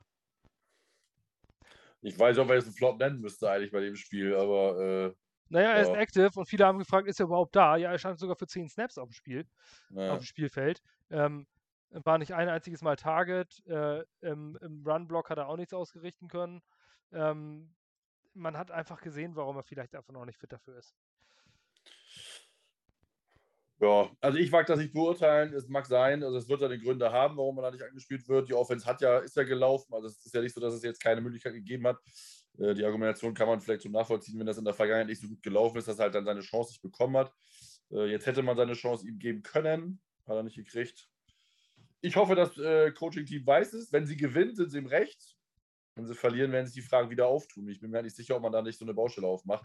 Wie gesagt, ich glaube einfach, dass man ihn dann traden sollte, weil Angebote gab es ja genug, die man ja alle an, angeblich abgelehnt hat. Ähm, ich sehe das sehr skeptisch, wie man mit ihm umgeht. Ähm, und wenn er das nicht kann, dann muss man ihn halt, dann muss man ihn halt verscherbeln, wenn ein Angebot da war, egal für was es dann am Ende ist, einfach für ihn, für ihn, für das Team, für die Struktur, für die, äh, für die, für die Ruhe im Team. Ähm, vielleicht sieht man wirklich was in ihm noch und will es einfach aufbauen. Möglich. Aber es ist halt ein schwieriger Weg in der NFL, gerade wenn er schon ein bisschen Erfahrung hatte und ja auch seine Plays gemacht hat. Ähm, ihn da nicht einsetzen zu können, ich, äh, ich habe mir eigentlich, das Gegenteil ja vom Coach sehr erhofft, habe es ja schon häufig genug gesagt. Ich glaube, das ist immer nicht so clever, der Weg gerade, aber wir werden sehen. Ich hatte ja, ja kurz, bis kurz vor dem Spiel zugestimmt, ähm, habe ich es auch noch nachgesehen, aber ich finde, jetzt sind wir als Kritiker auch ein bisschen verstummt, äh, denn wir haben gesehen, dass es auch ohne Denzel Mims äh, im Passing-Game einiges geht. Definitiv. Dass Denzel Mims, das ist jetzt, dass es ein bisschen überbewertet wurde. Denzel Mims muss rein, da wird, es geht auch ohne ihn. Ja, muss man jetzt einfach mal so ehrlich sehen. Ähm, Stefan, wer war der beste Titan? Wenn man in einer Niederlage von einem besten sprechen kann. Ja, ähm, gut. Wie man eindeutig rausheben muss, ist mal wieder äh, King Henry. So, ähm, ist halt eine, eine Maschine. So, und ähm, äh, wer mir persönlich halt auch positiv aufgefallen ist, ist halt Josh Reynolds. Er ist halt äh, der dritte Receiver eigentlich und hatte das Beste aus der, aus der ganzen Situation gemacht. Er hat sechs Catches für, ich glaube, 60 Yards waren es. Ähm, wie gesagt, hat das Beste aus der, aus der Situation gemacht. Ähm, der, der ist, den muss man halt auch ein bisschen erwähnen. Ähm, so, und äh, in, der, in der Defense, hm ja, um einen zu nennen, würde ich jetzt sagen äh, äh, Landry, weil er halt äh, den, den einzigen Sack hatte. Ähm, war einer der wenigen, der irgendwie mal ein bisschen Druck gemacht hat. Und ähm, ja, Ja, Also das wären die beiden. Ich kann auf jeden Fall in der, in der Defense deine, äh, zumindest rein, rein statistisch deine Angabe definitiv bestätigen. Also Harold Landry hat einen 79,6 PFF-Grade, den höchsten in der Defense der Titans, hat 5 QB Pressures erreicht, 1 Sack, 4 QB Hurries, äh, 5 Tackles, keinen einzigen Miss-Tackle. Kann man du so sagen. Und vor allem Definitiv. diesen ganz, ganz wichtigen Defensive Stop gegen Zach Wilson. Denn äh, das hätte sonst, das wäre sonst die Niederlage gewesen. Also die Ja. Instant-Niederlage mit dem Touchdown. So hat man, also hat er dem ganzen Team nochmal die Chance gegeben. Äh, in der Overtime? Ja, genau. Nee, das war, Nee, das war Autry. Autry. Ja. Das war Ah, das war Autry. Autry, stimmt. Ja, Ja, genau. habe Das ich da war Demi-. Demico Autry, ja. Ja. der. Aber Landry war wirklich omnipräsent. Der war echt, äh, der war immer brandgefährlich. Das stimmt schon, der war echt gut. Hat ja, sogar auf dem Schild, dass der so, dass der so gut ist im Moment. Also Äh, irgendwie, Äh, äh, so langsam zeigt er das, was, was man sich äh, die Jahre jetzt von ihm erhofft hat. ja. Ähm, Die der, Titans haben ihn auch gedraftet, ne? Zweite Runde damals, ne? genau. Ja. ja. So, und ähm, dieses Jahr, äh, ja, bis, jetzt äh, sieht es eigentlich ganz gut aus, was er da macht. Ja, ja sehr Ja. gut. Ja. So, kann ich jetzt sehr gut sagen, weil wir haben ja Gott sei Dank gewonnen, sonst wäre es schlecht gewesen. Sonst hätte ich, sonst hätte ich, hätte ich wahrscheinlich mit traurigen Augen gesehen, äh, von dem träume ich noch. Weil der Ja. war echt, der war echt äh, überall. Also bei jedem äh, gefühlt war der, war der fast genauso gut wie alle von uns. Also Der, der hat war er anscheinend übrigens, sogar, hat ja schon einen besseren PFF-Grade gekriegt. als- ja, als und, ähm, und äh, Landry war letztes Jahr auch unser Sackleader mit äh, 5,5 Sacks. Ja, siehst du. Shade Ja. of Jets.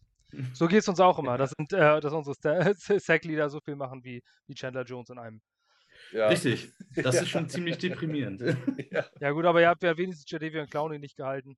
Ähm, ja, das war, der, glaube ich, war noch nicht mal einen Sack holt bei Ente Ente Ganz. Ja, äh, also in, äh, da hat man auch immer nur diesen Clown-Emoji benutzt, wenn man von ihm gesprochen hat. Ja. Na. Wirklich mega underperforming. Also ein guter Footballspieler, aber Ja, äh, mehr auch nicht. ich, äh, ich hatte mal ein bisschen was da zu ihm dann gesehen und äh, ein paar Highlights, Highlights von ihm angeguckt. Und eigentlich ist halt wirklich nur das eine Play am College. Ja. Ne? Wo er- der, der Monster-Sack, wo er den Typen direkt in den Boden nagelt. Und äh, ansonsten war da nicht sehr viel. Nee, also Muss man, muss man ehrlich sagen. Auch als er First Overall war, hieß er immer nur Freak of Nature und einfach nur aufgrund seiner Physis und alles drum Ja. und dran, aber so richtig auf den Platz transferieren konnte er das nie. Jedenfalls nicht Deswegen in wird er jetzt auch zum Journeyman. Das ist einfach Ne, richtig, richtig. der Fall. Genau. Gut. Ähm, wollen wir Around the NFL noch machen? Wir haben jetzt schon fast anderthalb Stunden. Ja. Tretendes Schweigen. Also ich bin, ich bin dafür, haben wir angefangen, also können wir das, äh, können wir das auch gerne durchziehen. Ich Ja, genau. Jeder noch eine Thematik, was nichts mit diesem Spiel zu tun hat, ähm, was man noch kurz erwähnen möchte, äh, was einem besonders aufgefallen ist. Ähm, Malte. Ich, äh, das, ich werde dafür viel, äh, äh, viel Spott ernten, glaube ich. Ähm, mir, äh, Ich wir sind, wir sind äh, leider, also trotz der Niederlage, die die Patriots erlitten haben, da gegen die Buccaneers, das war knapp. Und ich dachte ehrlich gesagt, die werden von denen irgendwie 67-0 in den Boden gerammt. Äh, und äh, ich bin mir nicht so ganz schlüssig darüber, ob die Buccaneers nicht ganz so stark sind dieses Jahr oder erst später in Fahrt kommen. Aber die Patriots ähm, sind stärker, als ich dachte. Ich habe wirklich gedacht vor der Saison, wir spielen, Patriots sind Vierter, wir sind Dritter äh, mit Chance vielleicht auf Platz zwei, wenn die Dolphins auch scheiße sind und die Bills marschieren halt vorne weg. Aber ich befürchte, dass die Patriots am Ende des Tages äh, noch, noch äh, auf, in unserer Division auf Platz zwei landen. Die sind stärker, als ich dachte. Die, sind, die machen das besser, als ich dachte. Die haben äh, gegen uns ein gutes Spiel gemacht und gegen die Buccaneers, das sah teilweise wirklich ordentlich aus. Tja, das muss man leider so sagen. Ich schalte jetzt Twitter und Instagram aus und so, nicht, dass mich da gleich, äh, nicht, dass ich da zer zerballert werde. Nee, das wirst du schon von mir direkt gleich Hm. per Text. Ja, ähm, ich mache jetzt einfach mal weiter und zwar ähm, für mich ist ähm, das Around the NFL-Thema äh, die Arizona Cardinals are for real. Ähm, vor, der, ähm, vor der Saison hat man sie irgendwo zwischen 15 und 20 in Power Rankings angesiedelt. Wir haben einen kleinwüchsigen Quarterback und äh, insgesamt weiß man sowieso nicht, ja, die haben letztes Jahr, ja, waren ganz gut, ist Kyler Murray denn jetzt wirklich so gut? Und nach, äh, nach vier Wochen ist Kyler Murray Platz 1 eigentlich im MVP-Race äh, NFL. Und die Cardinals nageln da alles weg, was ihnen vor die, was ihnen vorkommt. Sie sind Platz 1 in den Power Rankings. Das ist ein absolut mega Anstieg von, äh, ich habe geguckt, in vielen Power Rankings Platz 18 der Saison, also irgendwo um graue Maus im Mittelfeld. Und jetzt sind sie die klare Nummer 1 und ich glaube, ähm, da gibt es eigentlich nicht viel dran zu rütteln. Ähm, die Titans haben schmerzliche Erfahrungen im ersten Spiel damit gemacht. 38-13 war es, glaube ich, am Ende, also komplett in der Luft zerrissen. Ähm, ja, und jetzt, jetzt geht es so weiter. Ich glaube, du, du wirst davon mehr berichten können, ähm, was dieses Team eigentlich wirklich drauf hat. Ich, ich wollte gerade sagen, ne, ähm, und ich habe nach dem Spiel schon gesagt, gegen diese Cardinals werden noch ganz andere Mannschaften verlieren. Und jetzt haben sie die Rams weggebügelt. Ähm, also normalerweise machen die Rams da nur ähm, 13, 14 Punkte. Ähm, der letzte Touchdown war ja nun wirklich auch wieder Garbage Time. So, und ähm, die, da werden anderen, andere Teams auch noch drüber stolpern. Und äh, wenn äh, Murray sich nicht wieder äh, so die eine oder andere Blessur holt, dann sehe ich die echt äh, ganz weit vorne. Ne? Und ähm, die, die Rams, die, die schlägst du halt nicht äh, im Vorbeigehen. So, und dann noch mit, mit 37-20 äh, auswärts. Dominiert. Ja. So, und ähm, der, der Stafford äh, bei den Rams, das ist das fehlende Puzzlestück. Und meines Erachtens waren die Rams halt auch äh, wirklich einer der eigentlich der, der am meisten ernstzunehmende äh, Super Bowl-Kandidat dieses Jahr, meine Meinung. Auf jeden Fall ähm, sind sie straight in die Richtung. Wenn er so weitergeht, ähm, dann sehe ich das nicht, dass die Cardinals zwei Spiele verlieren in diesem Jahr. Wenn die weiter diese Leistung. Vor allem das Run-Game passt ja auch. Es ist ja nicht nur der Quarterback, sondern das Rushing-Game mit, äh, mit Edmonds da ist auch, äh, die finden eigentlich immer Lücken mega starkes Team. Wobei die, Cardinals, wobei die Cardinals halt auch mit ihr äh, generell mit dem ganzen äh, Running Back Room, äh, die haben Connors, der, der geht durch die Decke bei den, bei den Cardinals.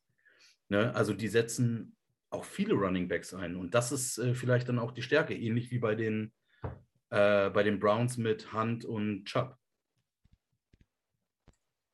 Ja, definitiv. Also da sieht man immer wieder verschiedene und die er, erreichen all ihre Zahlen. Also wird es auch irgendwo in der Offensive Line liegen. Ähm, auf jeden Fall punkten die ohne Ende und sie punkten nach, äh, nach Belieben. Gefühlt wie die Chiefs letztes Jahr. Ähm, Malte, du warst noch nicht? Ich war noch nicht. Marvin, Entschuldigung. Immer diese Namen mit M, ne? Ähm, ja, also mein äh, äh, Team, also der Cardinals ist auch äh, ist schon äh, verdient, äh, weil Kyler Murray da äh, richtig gutes Spiel macht, zumal er auch kaum gerusht ist. Also alles mit, mit seinen Pässen und äh, straf mich auch lügen, der, der kleine Mann. Herr Hut Arthur Cardinals. Aber mein Thema ist Andy Reid, weil Ehre wem Ehre gebührt, zwei, mit zwei Teams jeweils 100 Siege zu erreichen. Und dann auch äh, den 100. Sieg mit Kansas City in Philadelphia, wo er seine ersten 100 Siege erreicht hat. Äh, Chapeau, Andy, äh, das äh, ist der erste Head Coach und das macht ihm wahrscheinlich so schnell keiner nach. Ähm, ist schon ein All-Time Great Head Coach. Äh, mein Thema der NFL. Respekt dafür. Und last but not least und das Beste zum Schluss, unser Gast, ähm, dein Thema. Also ich hatte mir auch äh, die, äh, die Cardinals gegen die Rams aufgeschrieben. Ne? Aber ich habe mir noch die äh, Carolina Panthers gegen die äh, gegen Dallas ausgesucht. Könnte euch ja eigentlich auch interessieren aufgrund des Quarterbacks. äh, da würde mich, würde, würde mich nämlich auch mal interessieren, wie ihr dazu steht. Ähm, gönnt ihr dem Donald das? Kann das auch so eine ähnliche Geschichte werden wie, ähm, wie bei Tannehill? So sein Tapetenwechsel. Ob ihm das äh, eventuell auch gut getan hat. Also wir nennen es ja Gaze Freedom Watch. Ähm, dass man immer dann, wenn, wenn die Spieler äh, von Adam Gaze loskommen und, ähm, und plötzlich irgendwo anders richtig gut werden. Also gibt es eine, eine, Zahl von knapp zehn Spielern, die wirklich äh, nach Adam Gaze richtig gut wurden. Ähm, also gibt es einige. Und ich glaube, dass Sam Darnold immer noch der Sam Darnold ist, der auch bei den Jets war. Ähm, er hat einfach nur jetzt entsprechende Anspielstationen, entsprechende Waffen. Ähm, er hatte bei den Jets nicht ansatzweise ein Christian McCaffrey, nicht ansatzweise ein DJ Moore. Ähm, das, das fehlte alles. Und vor allem auch nicht ansatzweise ein Offensive Coordinator wie Joe Brady. Äh, ich glaube, dass ihm dieser Tapetenwechsel irre gut tut. Ich gönne ihm das von Herzen. Sam Darnold ist ein, ein guter Kerl, äh, ein Vollprofi, der niemals was nie ein schlechtes Wort auch über die Jets oder sonst irgendwelche alten Coaches sonst was verloren hat. Ähm, ich gönne ihm den größtmöglichen Erfolg. Ich würde ihm auch gönnen, dass er am Ende ein Top 10 Quarterback ist. Und ich glaube nicht, dass, dass man sagt, seht ihr Jets, das wäre so gewesen. Ich glaube, bei den Jets war er einfach verbrannt. Und, ähm, und dass er jetzt die neue Möglichkeit bekommt, einen neuen Offensive Coordinator, Joe Brady, der ja Joe Burrow auch zum First Overall Pick gemacht hat. Ähm, ja, doch, ich gönne ihm das wirklich von Herzen. Ich glaube aber, dass wir den alten Sam Darnold in, den Turnover, in der Turnover-Problematik noch öfter sehen werden. Das jetzt einfach nur verdammt gut anlief. Ja, ja gut. Also ich meine, gegen, die, gegen Dallas hat er persönlich ja nun echt ein gutes Spiel gemacht. Er hat, glaube ich, zwei Touchdowns selber erlaufen. Gleich in der ersten Halbzeit. Zwei, genau, genau. Und, und zwei Touchdown-Pässe geworfen. Ähm, ja, wie gesagt, ich fühlte mich äh, definitiv äh, direkt an äh, unseren Quarterback äh, erinnert. Ne, äh, als er dann von Miami zu uns kam. Und das kann man ja halt auch nicht von der Hand weisen, dass äh, seitdem Tannehill bei uns ist und der Starter ist, dass er halt wirklich äh, meiner Meinung nach auch ein Top 10 Quarterback ist. Letztes Jahr zum Beispiel, ähm, ja, Top 5, was das äh, Rating angeht.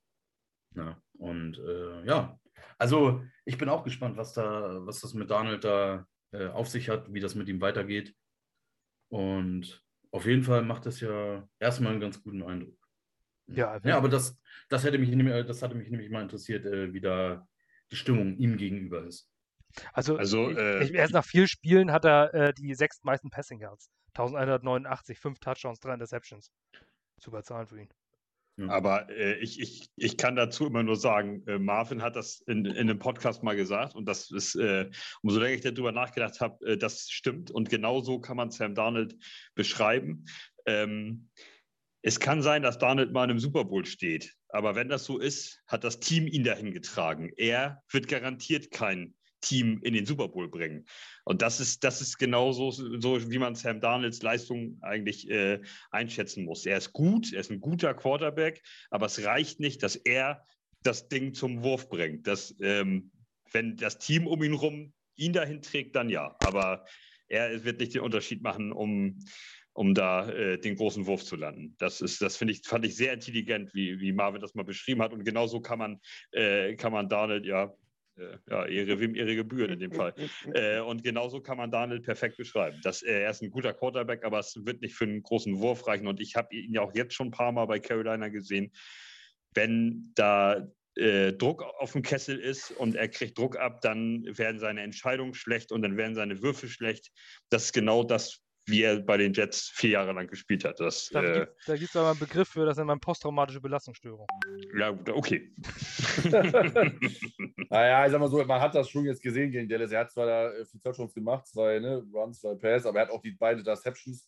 Auch wenn es jetzt gegen Trayvon Dix war, der ja sehr gut ist, wie wir vorhin schon festgestellt haben. Aber die Dinge waren halt unter Druck und die hat er schon gut billig weggeworfen. Das muss man halt sagen. Und das ist halt ein Sam Darnold. Ähm, und äh, schön, dass Malte mich an so einen äh, klugen Satz erinnert, an den ich mich nicht erinnert hätte mehr. Ähm, aber das ist halt immer so, ne? Also ich sag mal so mal, Wilson hat man gestern zum Beispiel gesehen, ohne dass ich jetzt Wilson irgendwo hinloben will, aber er kann halt den, den Unterschied schon mal ausmachen. Ne? Und Sam, Sam Darnold wird ein guter Game Manager, der könnte auch so eine Art Kirk Cousins werden, der immer vielleicht belächelt wird, aber Kirk Cousins ist ein guter Quarterback, die Statistiken geben einfach allen recht. Ja, er ist dann halt vielleicht nicht klatsch, ähm, und das könnte Donald auch blühen, aber Donald ist ein äh, äh sehr guter oder durchschnittlich guter Quarterback und das wird er auch bleiben. Ähm, gerade wenn man halt einen guten Offensive Coordinator drumherum hat, ist halt die Frage, wie lange er mit Brady zusammenarbeiten darf, weil Brady ist spätestens in drei Jahren, spätestens in drei Jahren, eher in zwei Jahren Head Coach. Ähm, und dann ist mal die Frage, wie sich dann entwickelt ähm, und ob er halt die Möglichkeit bekommt. Aber wir wünschen Donald alles Gute. Donald ist ein feiner Kerl, der ist menschlich äh, 1A mit Sternchen. Ähm, und ich habe da keine Probleme, wenn der, wenn der Erfolg hat, äh, weil, wie Basti schon sagt, es wäre bei den Jets nicht hätte es nicht funktioniert. Er wäre halt verbrannt, er brauchte den äh, Tapetenwechsel, genauso wie Tannehill auch bei den Dolphins auch ohne Gaze nichts geworden wäre. Da bin ich fest von überzeugt. Kann man nicht beweisen, aber ist so. Ähm, und das ist der, der Wechsel ähm, zu den Titans mit neuem OC, mit neuer Spielphilosophie. äh, dann funktioniert hat. Zumal es ja auch nur dazu war, weil Mariota so schlecht war. Er war ja normalerweise Backup. Äh, ist halt auch immer so ein bisschen Glückssache. Von daher, ähm, und Donald hat ja von Anfang an das Vertrauen bekommen, sonst hätte man für ihn ja nicht getradet und alles Gute an ihn. Und äh, ja, er braucht jetzt nicht unbedingt der Überquarterback sein, aber äh, das, was er jetzt leistet, hat er voll verdient. Dazu einen kleinen Fun Fact: Sam Darnold hat mehr Rushing Touchdowns als Derrick Henry. ja, Sam Darnold ist Rushing Touchdown Leader bisher mit fünf Rushing Touchdowns. Also hat Sam Darnold innerhalb von vier Spielen schon mal eben zehn Touchdowns auf seiner Habenseite. Fünf durch die Luft, fünf auf dem Boden. Die Zahlen beweisen, dass er besser ist als Derrick Henry. Ja. Okay, dann ist das halt so. Dann nehmen wir das halt einfach mal so als gegeben hin. Sam Darnold, die neue Rushing Machine. Ich würde Ähm, ihn trotzdem nicht eintauschen wollen. Nein, man kann ja vielleicht mal überlegen, ähm, ihn als Running Back zu haben. Da sieht man auf jeden Fall die Liebe für Derrick Henry. Ähm, ich würde es ihm gönnen, wenn er den Rekord bricht, die Scrimmage Yards. Wir brechen jetzt an diesem Ende, na, wir brechen nicht ab, sondern wir beenden. Eine Stunde 40 haben wir jetzt durch. Stefan, vielen, vielen herzlichen Dank, dass du hierher gekommen bist, ähm, dass du unsere Terminverschiebung ähm, mitgemacht hast. Äh, wir, Ja. sind, wir sind im Endeffekt auch nur, auch nur äh, berufstätige Ehrenamtler, die das hier machen. ähm, auch vor allem nach so einer Niederlage trotzdem hier bei uns in den Jazz-Podcast zu kommen. Also dafür ganz tief den Hut und vielen Dank für deine Expertise. Man muss Ähm, auch in der Niederlage Größe beweisen. Ja, das machen viele nicht. Deswegen ist es äh, auch immer wieder herauszuheben. Ähm, du solltest eigentlich schon zum Preview dabei sein. Allerdings äh, haben wir dort mit den German Titans schon ein Agreement geschlossen. Jetzt bist du sogar noch im Review und das sogar noch eine Niederlage dabei. Ja, Hut ab. Dankeschön. Und Gerne. auch an euch anderen beiden, danke, dass ihr dabei seid. Wir genießen noch die Siegeswoche und dann geht es gegen die Falcons. Ähm, wenn ihr diesen Podcast hört, habt ihr es vielleicht noch vor euch, 16.30 Uhr auf Mittwochs Knut bei den Falcons zu Gast. Den Link werden wir euch auch bei Twitter etc. teilen. Ähm, folgt uns bei YouTube, folgt uns bei, ähm, bei Facebook, wenn solange es Facebook zumindest noch gibt, wissen wir ja noch nicht, nach der ganzen Geschichte gestern. ähm, und ja, dann sehen wir uns am Sonntag wieder beim Der, 15.30 äh, Uhr wir- Spiel. Du musst noch erwähnen, der, der, wo Knut ist, das ist live auf YouTube. Da sollt ihr alle schön reinschreiben, falls ihr das hört, äh, bevor um 16.30 Uhr Knut da live ist. Äh, da sollt ihr dann, äh, die, da, dass, wir da, dass wir da die Timeline grün machen, bitte. Das mag ich Falcons. persönlich nicht so gerne, aber das ist eine Einstellungssache. Ähm, ich finde das als Gast eine, eine sehr unfeine Art, aber ähm, gut, das steht auf einem anderen Blatt. Jeder so wie er mag. Äh, auf jeden Fall hört dort zu, ähm, hört den Jungs zu von den Falcons Germany, sehr freundlich angefragt und äh, wir werden mit denen Sicherheit auch nochmal was machen in die Richtung. Ähm, bis dahin, danke fürs Zuhören, danke fürs Zuschauen, Tschüss. Ja. Jet up und Tschüss. liebe Grüße an die German Titans und alle Titans-Fans da draußen. Ciao. Ciao.